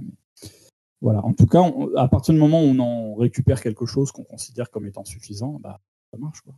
Oui, euh, c'est une démarche un peu, comme, un peu comptable, un peu, euh, un peu commerciale pour moi. Ça me dérange un peu, mais, mais euh, je suis assez d'accord qu'on peut voir les choses comme ça et que c'est pas, c'est pas un problème. Alors pourquoi je te disais pourquoi, attends, juste. ok, d'accord. Juste, juste revenir sur ce que j'avais dit à Benoît, je, je le laissais finir et puis après je te passe la parole. quand je disais le mec n'est pas payé pour être MJ, ce que je veux dire par là, c'est qu'en fait, il est payé pour. Il vend une animation. C'est quelqu'un mhm. qui officiellement vend une animation. Son animation, ça va être d'être euh, de, proposer une partie de jeu de rôle en apportant tout le matériel, tout le truc, etc. Et il est dans une démarche professionnelle. De la même manière qu'il pourrait euh, vendre une démonstration de cuisine, il pourrait vendre euh, un spectacle de clown, etc. Il fait du jeu de rôle exactement comme à la maison. Quoi. Enfin, il a pas forcément. Il y en a oui, hein, exactement comme à la maison. Il y en a, il y, a, des gens qui font ça bien, des gens qui font ça moins bien, évidemment. Mais il propose une transaction commerciale au départ. C'est pas la même chose. C'est-à-dire que euh, il est dans une démarche de je vous vends ceci, vous acceptez de l'acheter. Il n'est pas dans la démarche euh, euh, je suis ton pote qui vient te proposer une, une comment dire une, une, partie et en échange tu me respectes et tu m'offres des petits gâteaux quoi. Non non, je suis pas d'accord. Si en convention on proposait une transaction commerciale claire en disant voilà, on vous embauche comme, euh, animateur sur la convention, qui ne payent pas leur place, il n'y a pas de souci, c'est logique. Et c'est d'ailleurs ce qui se fait dans beaucoup d'endroits. Hein. On demande des bénévoles pour animer les tables de jeux de rôle dans certains salons et dans certaines conventions. Voilà, ok, très bien. Ça, c'est euh, un, une posture différente. On n'est plus dans le loisir, on est dans effectivement l'emploi, le, quoi. Tu vois ce que je veux dire? Euh, et, même si le contenu est identique, pour moi, c'est pas la question. Euh, quand je vais faire euh, un gâteau pour mes, mes tables de, de, jeux de rôle à la maison le dimanche après-midi, comme ça m'est arrivé assez souvent, je leur fais pas payer le gâteau. S'ils veulent le même gâteau, ils vont à la boulangerie, ils payent le travail euh, du pâtissier. Euh, si la boulangerie est bonne, ce sera bien meilleure qualité que ce que je fais. Si la boulangerie est lambda, il y a peut-être des chances que ce que je fais soit meilleur. Mais bon, ça, ça dépend. Vas-y, Globo. Alors, moi, je disais que pendant très longtemps, euh, j'ai eu comme posture de me dire, au moins quand moi je suis meneur de jeu, je me garantis une qualité de partie minimum et j'assure un minimum de mon plaisir. C'est-à-dire qu'il y, a plein de fois où j'ai été meneur de jeu en me disant, bah, au moins si je suis meneur, je me ferai pas chier. quoi. Bien sûr. Et, en ce sens, euh, c'est ce qui me c'est ce qui me rémunérait quoi. J'étais sûr d'avoir une qualité de partie minimum ou ad minima, euh, moi, euh, parce que on en revient à la même chose. Le gros défaut de la logique euh, meneur de jeu avec scénario et tous les autres tours qui l'écoutent, c'est que toi, le, quand tu es joueur, le seul moment où tu, te, dans, dans, sa version un petit peu caricaturale, le seul moment où tu t'amuses, euh, c'est quand le meneur de jeu interagit avec toi. Euh, et, tout le reste du temps, tu regardes les autres, tu peux y prendre du plaisir ou tu peux simplement te faire chier en attendant ton tour. Quoi. et alors que quand tu es meneur de jeu, bah, jamais tu te fais chier. Quoi. Que tu es, tout, tout le temps dans l'action, tu es tout le temps euh, animateur. Y a pas de mmh. Personne ne fait rien sans toi. Donc, du coup, euh, voilà, et tu as un grand contrôle sur, sur ce qui se passe. Donc, bah, tu t'emmerdes pas. Donc en soi, pour moi, tu vois, autant je peux rechigner à être meneur de jeu, je peux me dire oh non, en fait, j'ai pas envie, oh, oh c'est là. Autant une fois que je suis lancé, euh, j'oublie tous ces, petites chouignasseries et je suis à fond dedans et je m'éclate. Et quand moi je suis meneur de jeu, bah, peut-être qu'il y a des joueurs qui s'emmerdent à et, je suis sincèrement désolé pour eux. Mais, mais moi, je ne, je ne m'auto-soule pas et, euh, et, je passe toujours un bon moment avec moi-même. aussi narcissique que ce soit. Et donc, quand tu. Et c'est pareil, si tu, si tu débarques dans une nouvelle région, dans un nouvel endroit, et que tu vas dans un club, que tu cherches à, créer des, des, contacts autour du jeu de rôle, c'est beaucoup plus facile de faire ta place en arrivant et en proposant une partie, en étant meneur de jeu, et en proposant des parties de qualité que de d'essayer de raccrocher une place dans une campagne qui est déjà lancée depuis 15 milliards d'années où euh, de toute façon personne n'avait vraiment besoin d'un joueur en plus, etc., euh, etc.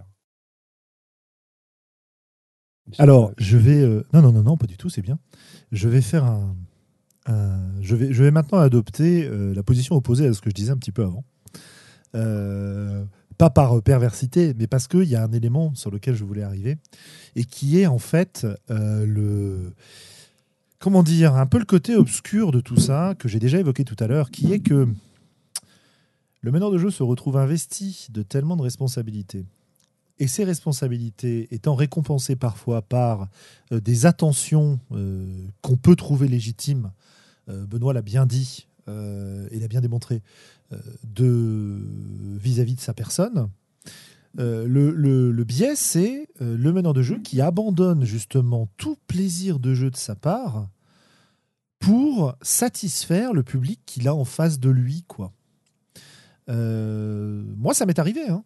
Ça m'est arrivé d'aller à des, des, parties, des soirées, euh, des jours où j'avais pas envie de jouer, des jours où j'étais fatigué. Ça m'est pas arrivé depuis longtemps. Hein. Je, dis ça pour les gens qui jouent avec moi, euh, rassurez-vous. Euh, vous êtes a priori pas concernés. Vous pas des boulets. Vous êtes pas. C'est pas une question de boulet, mais bon voilà quoi. C'est pas. Ça m'est pas arrivé depuis très longtemps. Mais des, des, parties où tu t'emmerdes, mais où tu sais que les gens l'attendent quoi.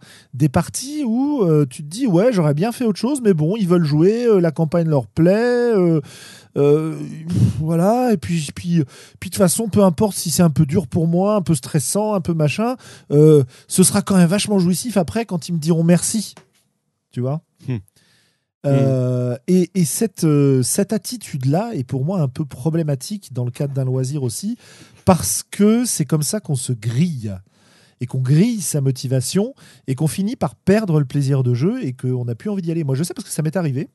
Et globalement, ça m'est arrivé quand je faisais du, GN Vampire, euh, où j'étais purement dans cette posture-là. quoi. Alors j'avais plein de côtés euh, qui étaient extrêmement exaltants, extrêmement intéressants et tout et tout. Mais au fur et à mesure que le temps avançait, euh, ça devenait de plus en plus dur de trouver du, plaisir à la gestion quotidienne et, et aux, parties elles-mêmes. Et je continuais à le faire pour plusieurs raisons.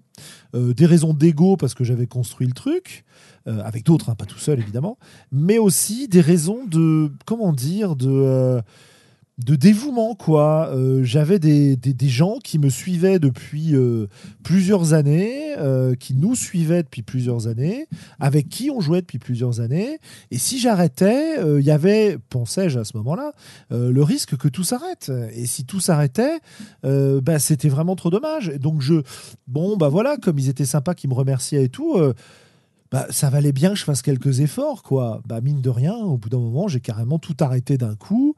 Je me suis retrouvé avec un, un énorme trou dans mon emploi du temps. Ça m'a fait tout bizarre parce que c'était une gestion quotidienne assez, assez lourde, quoi.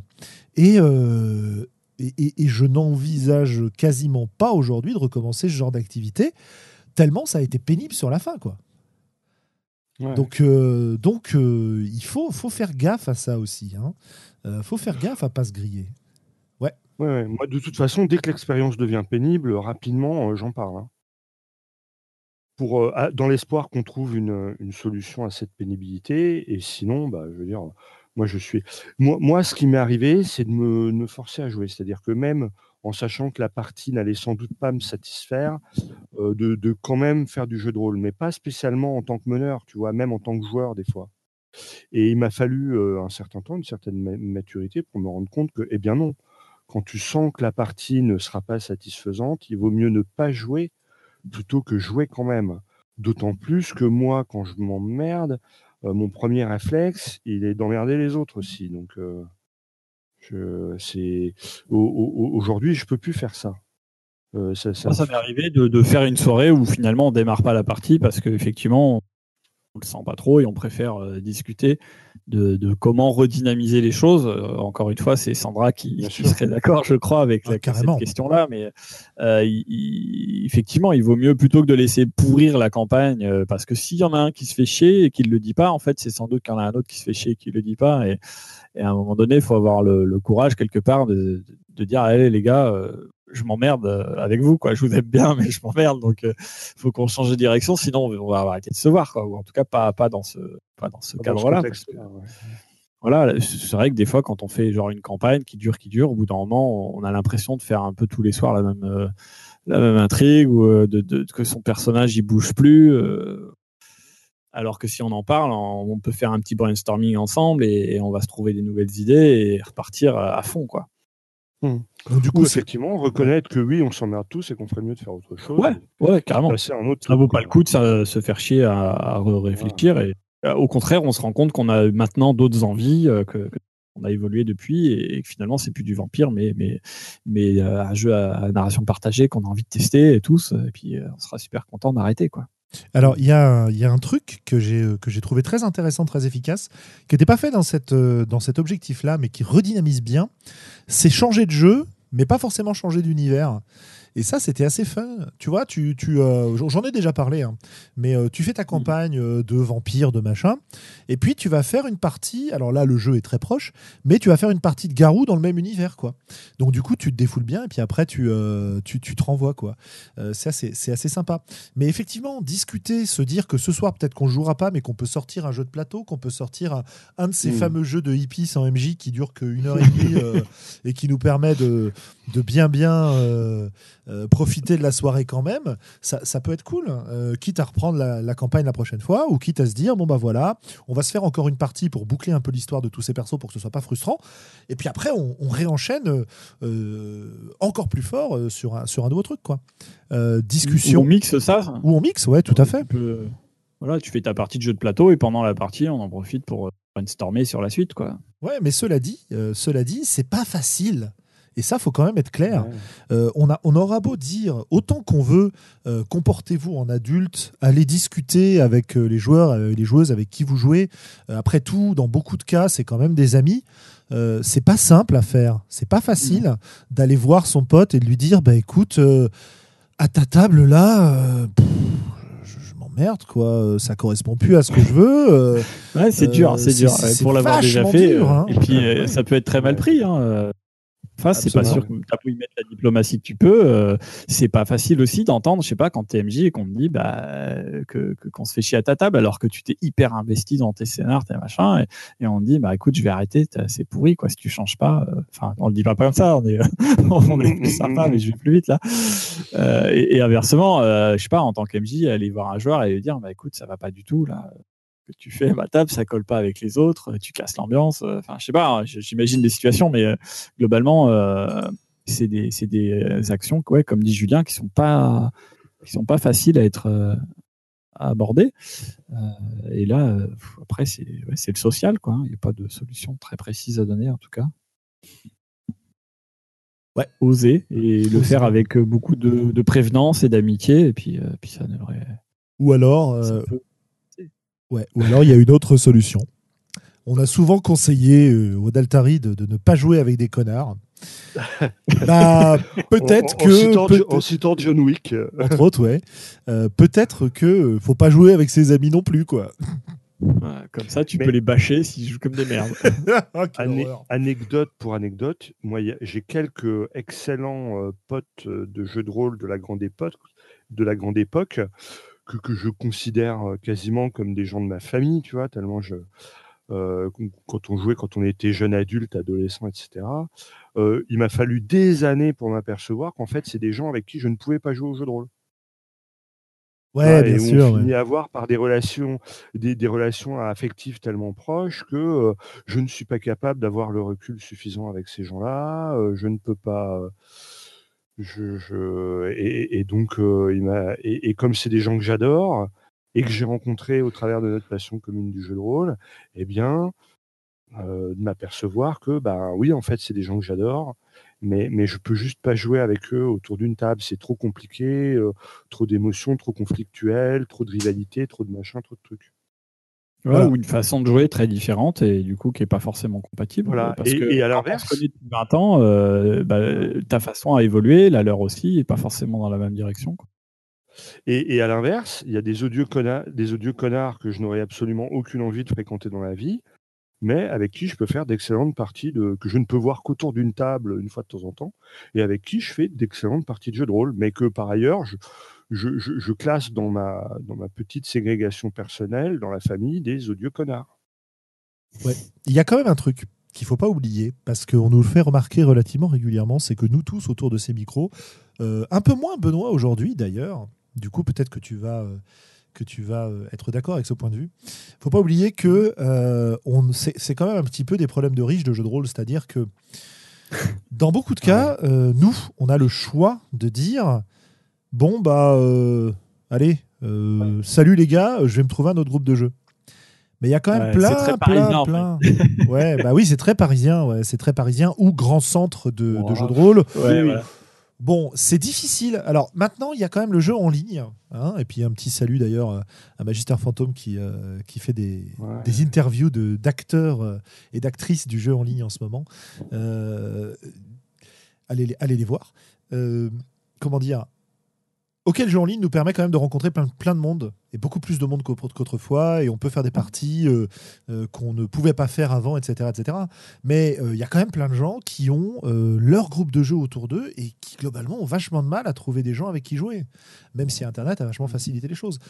Que faire Que puis- faire dans ces cas-là quoi? Et puis les, les- des sites comme nos amis au Palrolist, euh, qui, qui mettent vraiment des gens en contact. Euh, euh, Oui. mais quand t'as rien autour de hein. toi, t'as rien autour de toi. hein. Enfin, pour te dire, depuis que j'ai Oui, déménagé, oui, euh, moi j'habite au fin fond des Yvelines. Euh, il y a une annonce de ma part qui tourne depuis deux ou trois ans et, euh, et j'ai personne. Pourquoi je fais ma partie à Paris et au Hall bah Parce que c'est central et que et qu'il y a des Ouais. gens qui peuvent venir. Et mais euh, chez moi, j'ai personne. Donc je me tape une heure et demie de trajet euh, pour rentrer chez moi après la partie. Hein. Oui, oui, bah oui, oui. Presque deux heures. Donc, euh, donc voilà, hein, euh, rôlistes et scellés qui nous écoutez peut-être, on est avec vous. Euh, Mettez-vous au jeu en ligne, ça permettra de, de, pallier un petit peu ce problème-là, même si, même si, bon bah il y a des gens chez qui ça marche très bien et qui apprécient beaucoup le l'activité. Et puis il y a beaucoup de gens, bah, toi Globo notamment, tu nous en parlais quoi. le jeu en ligne, c'est pas trop ton truc. Ouais.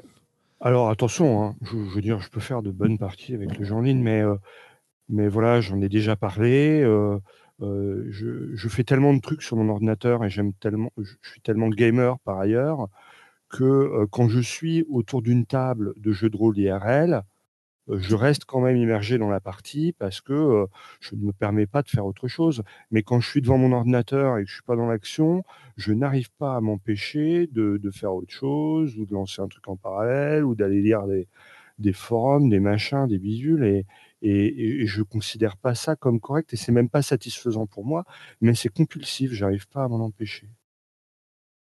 Et, et du coup, euh, bon bah je, je- voilà, je considère que c'est pas la meilleure des solutions pour moi que de jouer en ligne. Alors c'est, ça arrive moins effectivement quand on est en petit nombre, tu vois. euh, euh, pour moi, le, le- la, la bonne quantité de joueurs en ligne, c'est un meneur de jeu et trois joueurs max. Plus, ouais, 4 c'est pas mal. Ça m'est pénible. Plus, ça m'est pénible. Ouais. Ouais, ouais, je comprends bien. Euh, voilà, voilà. Bah, bah, on a fait le tour. Hein. on a fait le tour des points que j'avais listés à propos des meneurs de jeu. Euh, avec euh, l'ouverture sur la, sur la dernière question que j'avais, qui était quand est-ce qu'on s'amuse, quoi, sous le poids de ses responsabilités de cette autorité. moi, ma solution, c'est essentiellement de, de préparer le moins possible, de me comporter comme une grosse feignasse, d'écouter beaucoup les joueurs et de leur déléguer une partie de la scénarisation qu'ils le sachent ou qu'ils ne le sachent pas, puisque je repique les idées très volontiers, euh, et finalement d'alléger au maximum mon fardeau et de partager au maximum ma, mes responsabilités et mon autorité, euh, tout en gardant l'idée que j'ai quand même tendance à prendre un peu plus de plaisir euh, à maîtriser si les gens en face de moi en font de même euh, mais je me, mais c'est plus le seul plaisir que j'ai parce qu'à une époque c'était vraiment ça le plaisir de meneur de jeu, c'est c'est fournir du jeu aux gens et voir comme ils s'éclatent avec. Et après tu as une satisfaction intense de, de voir ça. Euh, maintenant, mon plaisir, il est plus dans le fait de jouer avec les gens.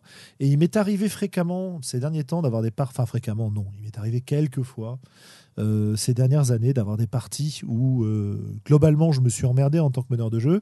Et quand je j'en parle aux joueurs derrière ah non non non c'était bien on a fait ce qu'on voulait et tout c'était cool euh, très très bien et tout. Bon ok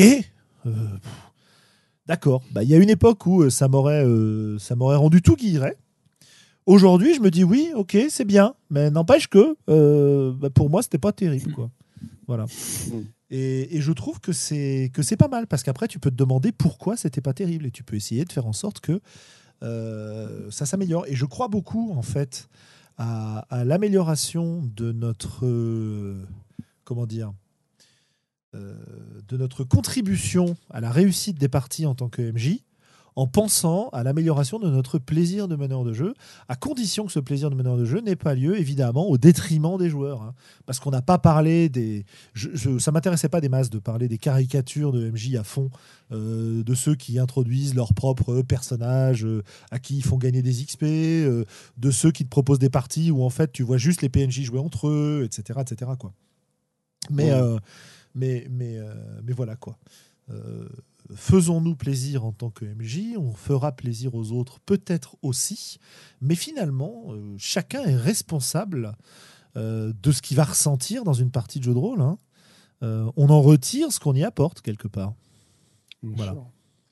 Ça, c'était mon, mon, mes cinq minutes moralistes de, fin de discussion, à moins que, évidemment, vous ayez des choses à rajouter sur le sujet, je vous écoute. Mais, mais puisqu'on parle de, de, son plaisir de meneur de jeu, on peut peut-être chacun y aller de qu'est-ce que moi, quel, plaisir je prends moi à être meneur de jeu. Et moi, je sais que mon plaisir de meneur de jeu, il est, euh, il est quand euh, les, les, joueurs s'émancipent un petit peu de ce que je leur ai proposé. C'est-à-dire que quand ils s'approprient la partie, quand ils ont des choses à discuter entre eux, même en, en, la, en mon absence, quand euh, j'ai posé des choses, un décor, etc., et qu'ils se dépatouillent avec ça, qu'ils se l'approprient. Voilà. Et, ça, je m'aperçois que j'y arrive mieux au travers de l'improvisation qu'au travers de la scénarisation. Intéressant. Paradoxal. Euh, c'est intéressant cette question parce que ça nous permet de nous confronter à nos, à nos, comment dire, nos identités du passé. Puisqu'il se trouve qu'il y a fort fort longtemps, dans l'épisode 18 des Voix d'Altaride, on avait abordé la question du plaisir du meneur de jeu et c'était euh, le 23 janvier 2016 que j'ai euh, mis le podcast en ligne. Euh, oui, merci Internet. nous avions dans ce numéro euh, Callisto, je m'en souviens très bien, Benoît, euh, Willem, Xavier et moi. Et, et nous parlions à l'époque dans les coups de cœur et coups de gueule. De... Bref, vous irez voir, vous irez voir le, le, podcast si ça vous intéresse. Benoît, toi alors, c'est quoi maintenant ton plaisir de meneur de jeu? Maintenant, je, je, joue pas beaucoup là, donc c'est de recommencer. dire dans, l'absolu. En fait, j'ai arrêté euh, drastiquement depuis la naissance, à peu près deux ans et demi maintenant que j'ai globalement arrêté de jouer, à part quelques parties en convention euh, pour la démo de mon jeu. Euh, ça s'est calmé assez vite, quoi. et une campagne qui, qui, qui, s'est arrêtée. Toujours est-il que le plaisir que moi j'éprouve dans le jeu, en fait, ça fait maintenant assez longtemps que globalement je ne le maîtrise plus du tout qu'à mon propre jeu, donc Fils des siècles. Euh, et du coup, il y a une fonction assez utilitaire qui s'est greffée au reste. Donc, du coup, je, suis en complément, on va dire, de ce que dit Globo, parce que en gros, j'ai à peu près la même approche que lui, je pense.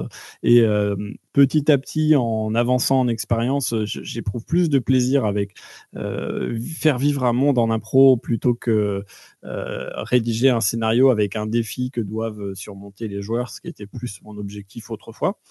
et donc, toujours est-il que maintenant je rajoute en plus cet aspect euh, euh, technique de j'ai quelque chose à tester. voilà, je suis en playtest en fait tout le temps puisque mon jeu n'est pas terminé. Hein, et, du coup, j'ai envie de, voir marcher une mécanique. j'ai envie de voir tourner un, un, pouvoir, de voir dans quel retranchement mes joueurs vont pouvoir pousser le système que j'ai que j'ai calé.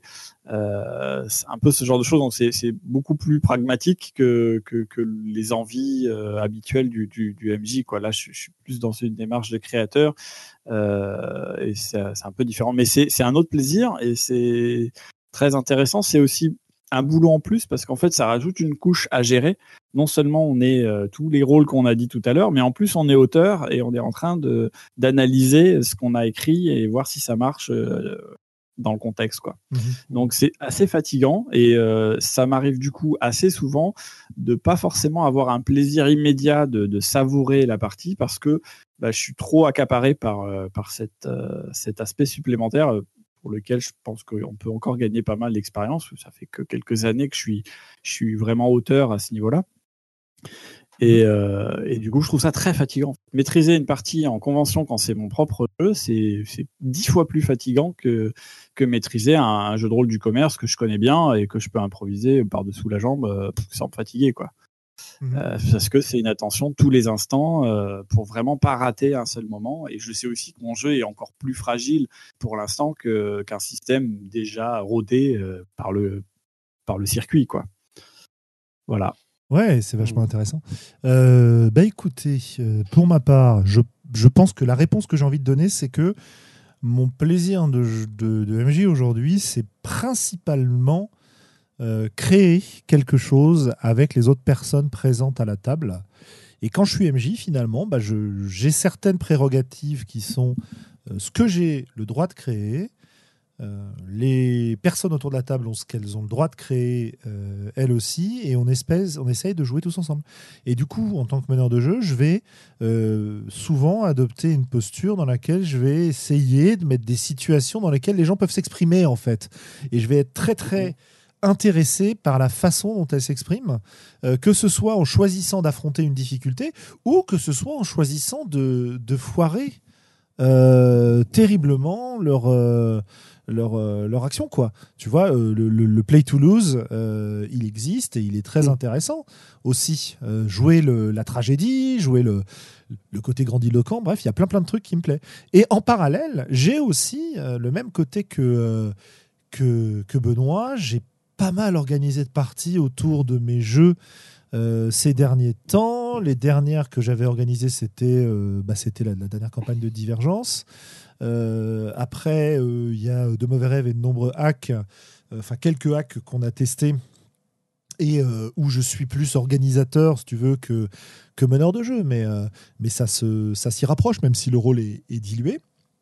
Et effectivement, dans ces postures-là, euh, l'idée d'avoir eu beaucoup, beaucoup de plaisir de préparation à, essayer de faire tourner une mécanique dans mon esprit euh, pour, euh, pour la poser sur un jeu et derrière la tester, c'est vrai que c'est un truc qui est à la fois hyper flippant et, hyper gratifiant. Quoi.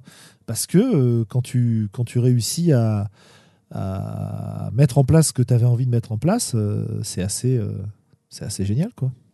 Voilà, voilà. Mmh. Alors, est-ce que ça correspond à ce qu'on disait lors du podcast 18 Honnêtement, je ne me souviens plus. Je crois que moi, j'avais parlé beaucoup du, euh, du côté euh, spectateur, tu vois? Euh, et je pense que mon point de vue a un petit peu évolué du côté spectateur vers un côté vraiment faire les choses ensemble. Voilà. Mmh. Moi, j'avais vraiment parlé de l'univers. Ce qui fait plaisir quand je joue d'habitude sur un jeu classique, c'est faire vivre un rajouter beaucoup beaucoup d'événements de PNJ et les, plonger les joueurs là-dedans, faire ouvert en fait, faire un MMORPG, c'est un peu ce genre d'approche qui me fait qui fait vraiment marrer un jeu de rôle quoi, en tant qu'MJ. Ça marche. Ok, bah écoutez, euh, à moins que vous ayez euh, un point important, un message à envoyer aux meneurs de jeu euh, qui nous écoutent. Oh, non, je veux dire, ouais, je, jouez bien, éclatez-vous. Essayez, essayez en fait. Si vous n'avez pas encore essayé, essayez. Déléguez et allez-y par touche, mais si vos joueurs peuvent prendre en charge quelques éléments de, de, de qui étaient sous l'autorité du MJ jusqu'à maintenant, bah, ils verront que c'est peut-être finalement c'est peut-être sympa quoi. Et, et c'est pas facile hein, pour les joueurs de. Ça peut renouveler l'intérêt du jeu.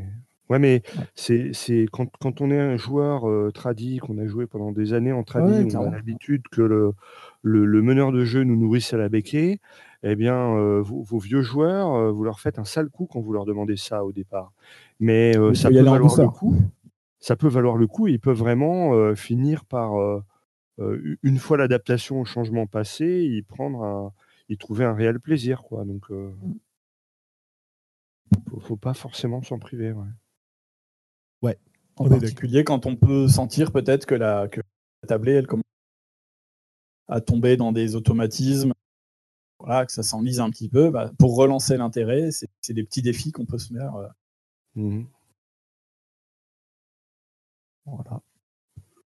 Voilà, euh, donc évidemment, si vous, si vous avez l'occasion de suivre sur YouTube euh, ou sur Discord le chat, vous pourrez lire les conseils extrêmement intéressants de, de Gerhard Sildefein que vous pouvez entendre sur Radio Rollist et de Volsung que vous pouvez entendre sur 2D6 Plus Cool.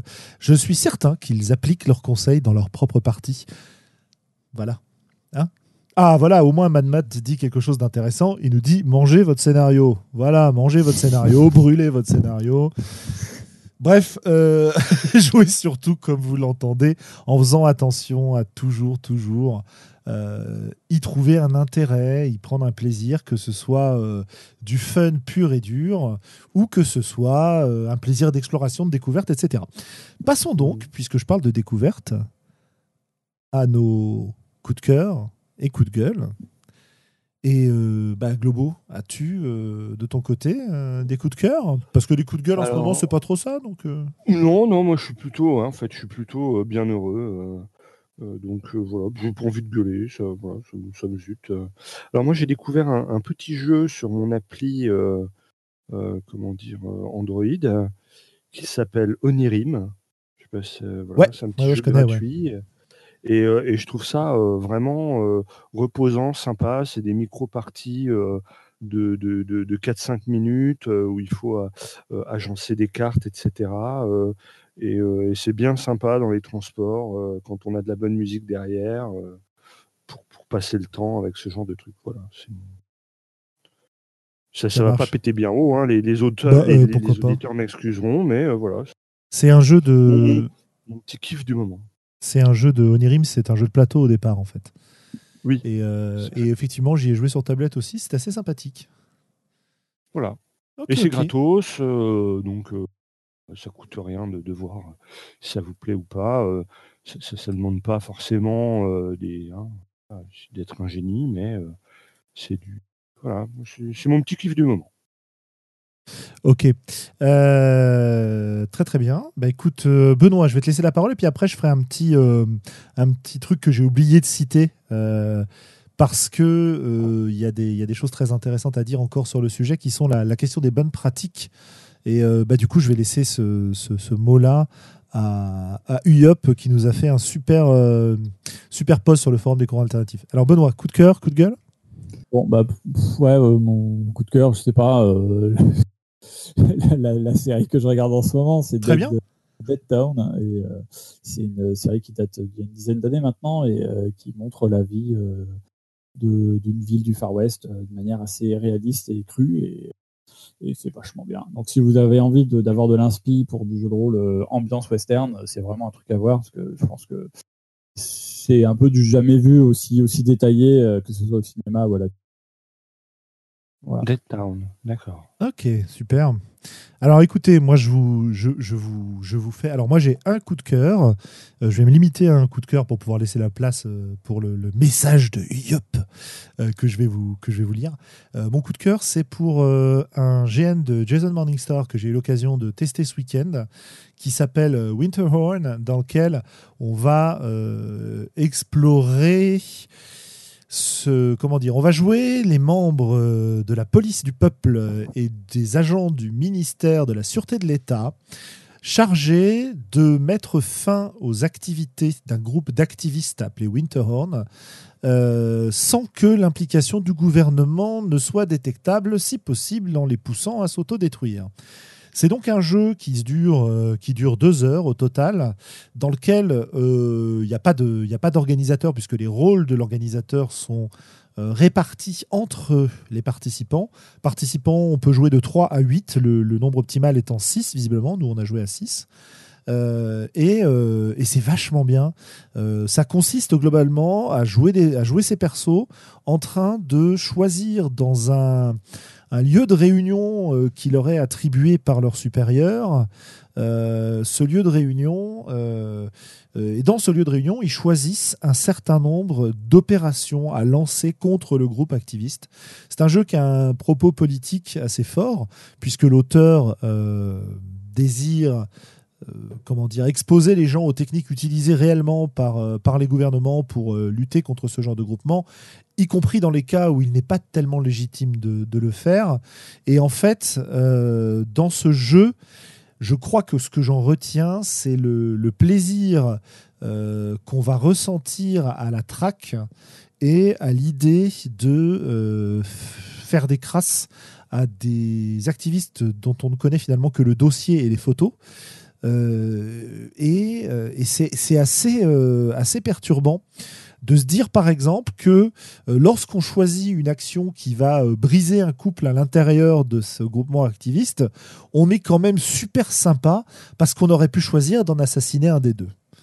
Voilà, voilà. Donc c'est un petit peu le, thème du jeu. Il est vachement bien. euh, euh, il n'est pas très cher. C'est Jason Morningstar et, euh, et je, vous le, je vous le conseille vachement. Place maintenant aux bonnes pratiques que UYOP nous proposait sur le forum des courants alternatifs. Il y a pas mal de trucs et c'est assez intéressant. Euh, parce que même si j'ai pas la même posture que UYOP sur pas mal de trucs euh, à propos de, de la façon de jouer, je trouve qu'il y a des choses à prendre là-dedans. Alors, qu'est-ce qu'il nous dit? Bonne pratique organisationnelle avant la partie. Proposer la partie aux joueurs. One shot campagne, qui est intéressé, contrat social, le thème, le propos, l'ambiance de la partie, le but, la visée de la partie euh, et les avertissements éventuels. Voilà, ça on est tous d'accord, on en a parlé. Bien être d'accord sur ce qu'on fait. Ouais.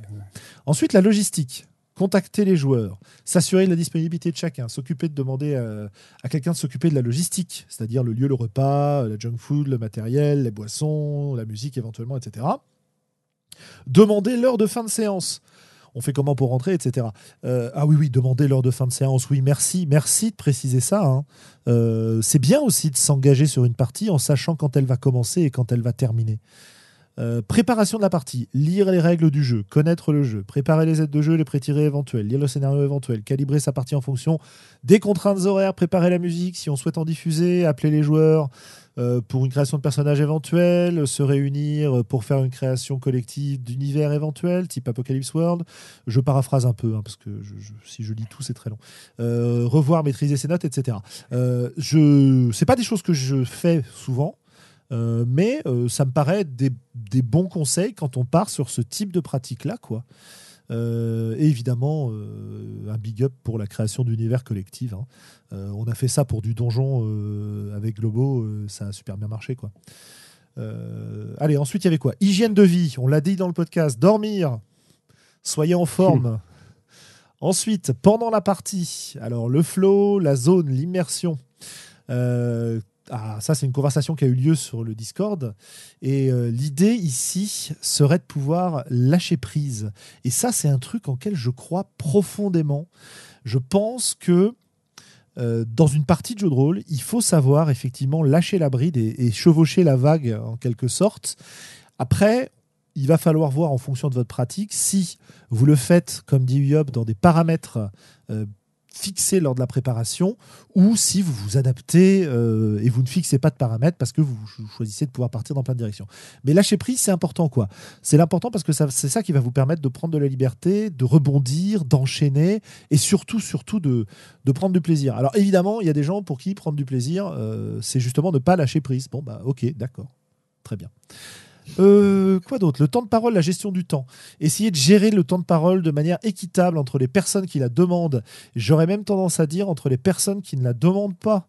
C'est-à-dire fournir à chacun et à chacune l'opportunité de parler, y compris si c'est des gens qui ne parlent pas et qui déclineront. Ça ne coûte rien de proposer, même quand on décline. Enfin, euh, bonne pratique après la partie, la redescente. Faire un débriefing est nécessaire pour redescendre, c'est une bonne pratique. Écouter euh, les joueurs permet de vider le trop-plein que la partie a créé. Les tensions positives ou négatives vont émerger et doivent être apaisées, etc. etc. Ouais, le débrief, c'est intéressant.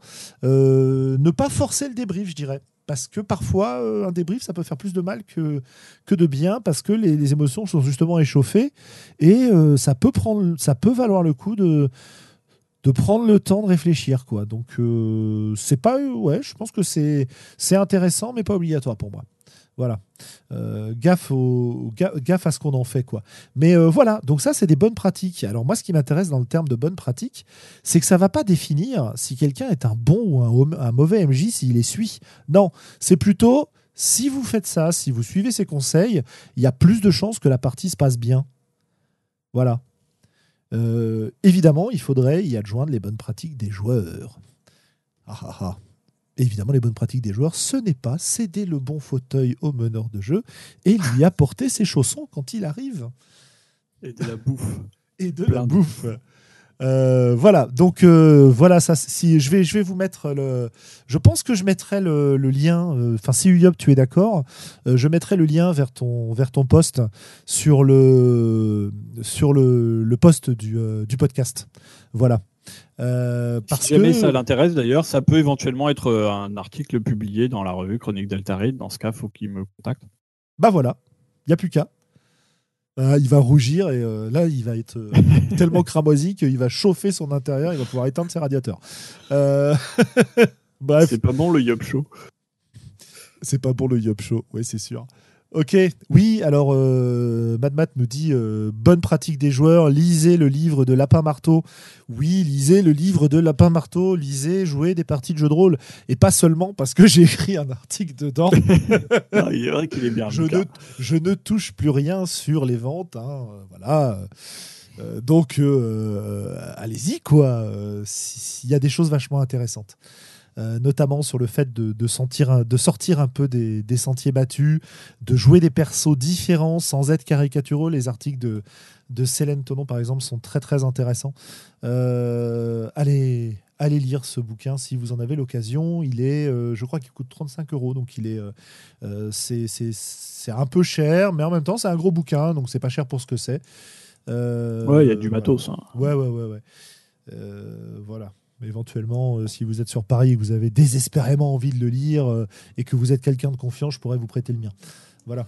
Ou sur le sud des Yvelines. Ou sur le sud des Yvelines, exactement. Ok, bah, je pense qu'on va pouvoir vous dire au revoir. Et puis. Euh, et puis. à bientôt. À bientôt. Voilà, pour le prochain numéro. Ciao, ciao. Au revoir.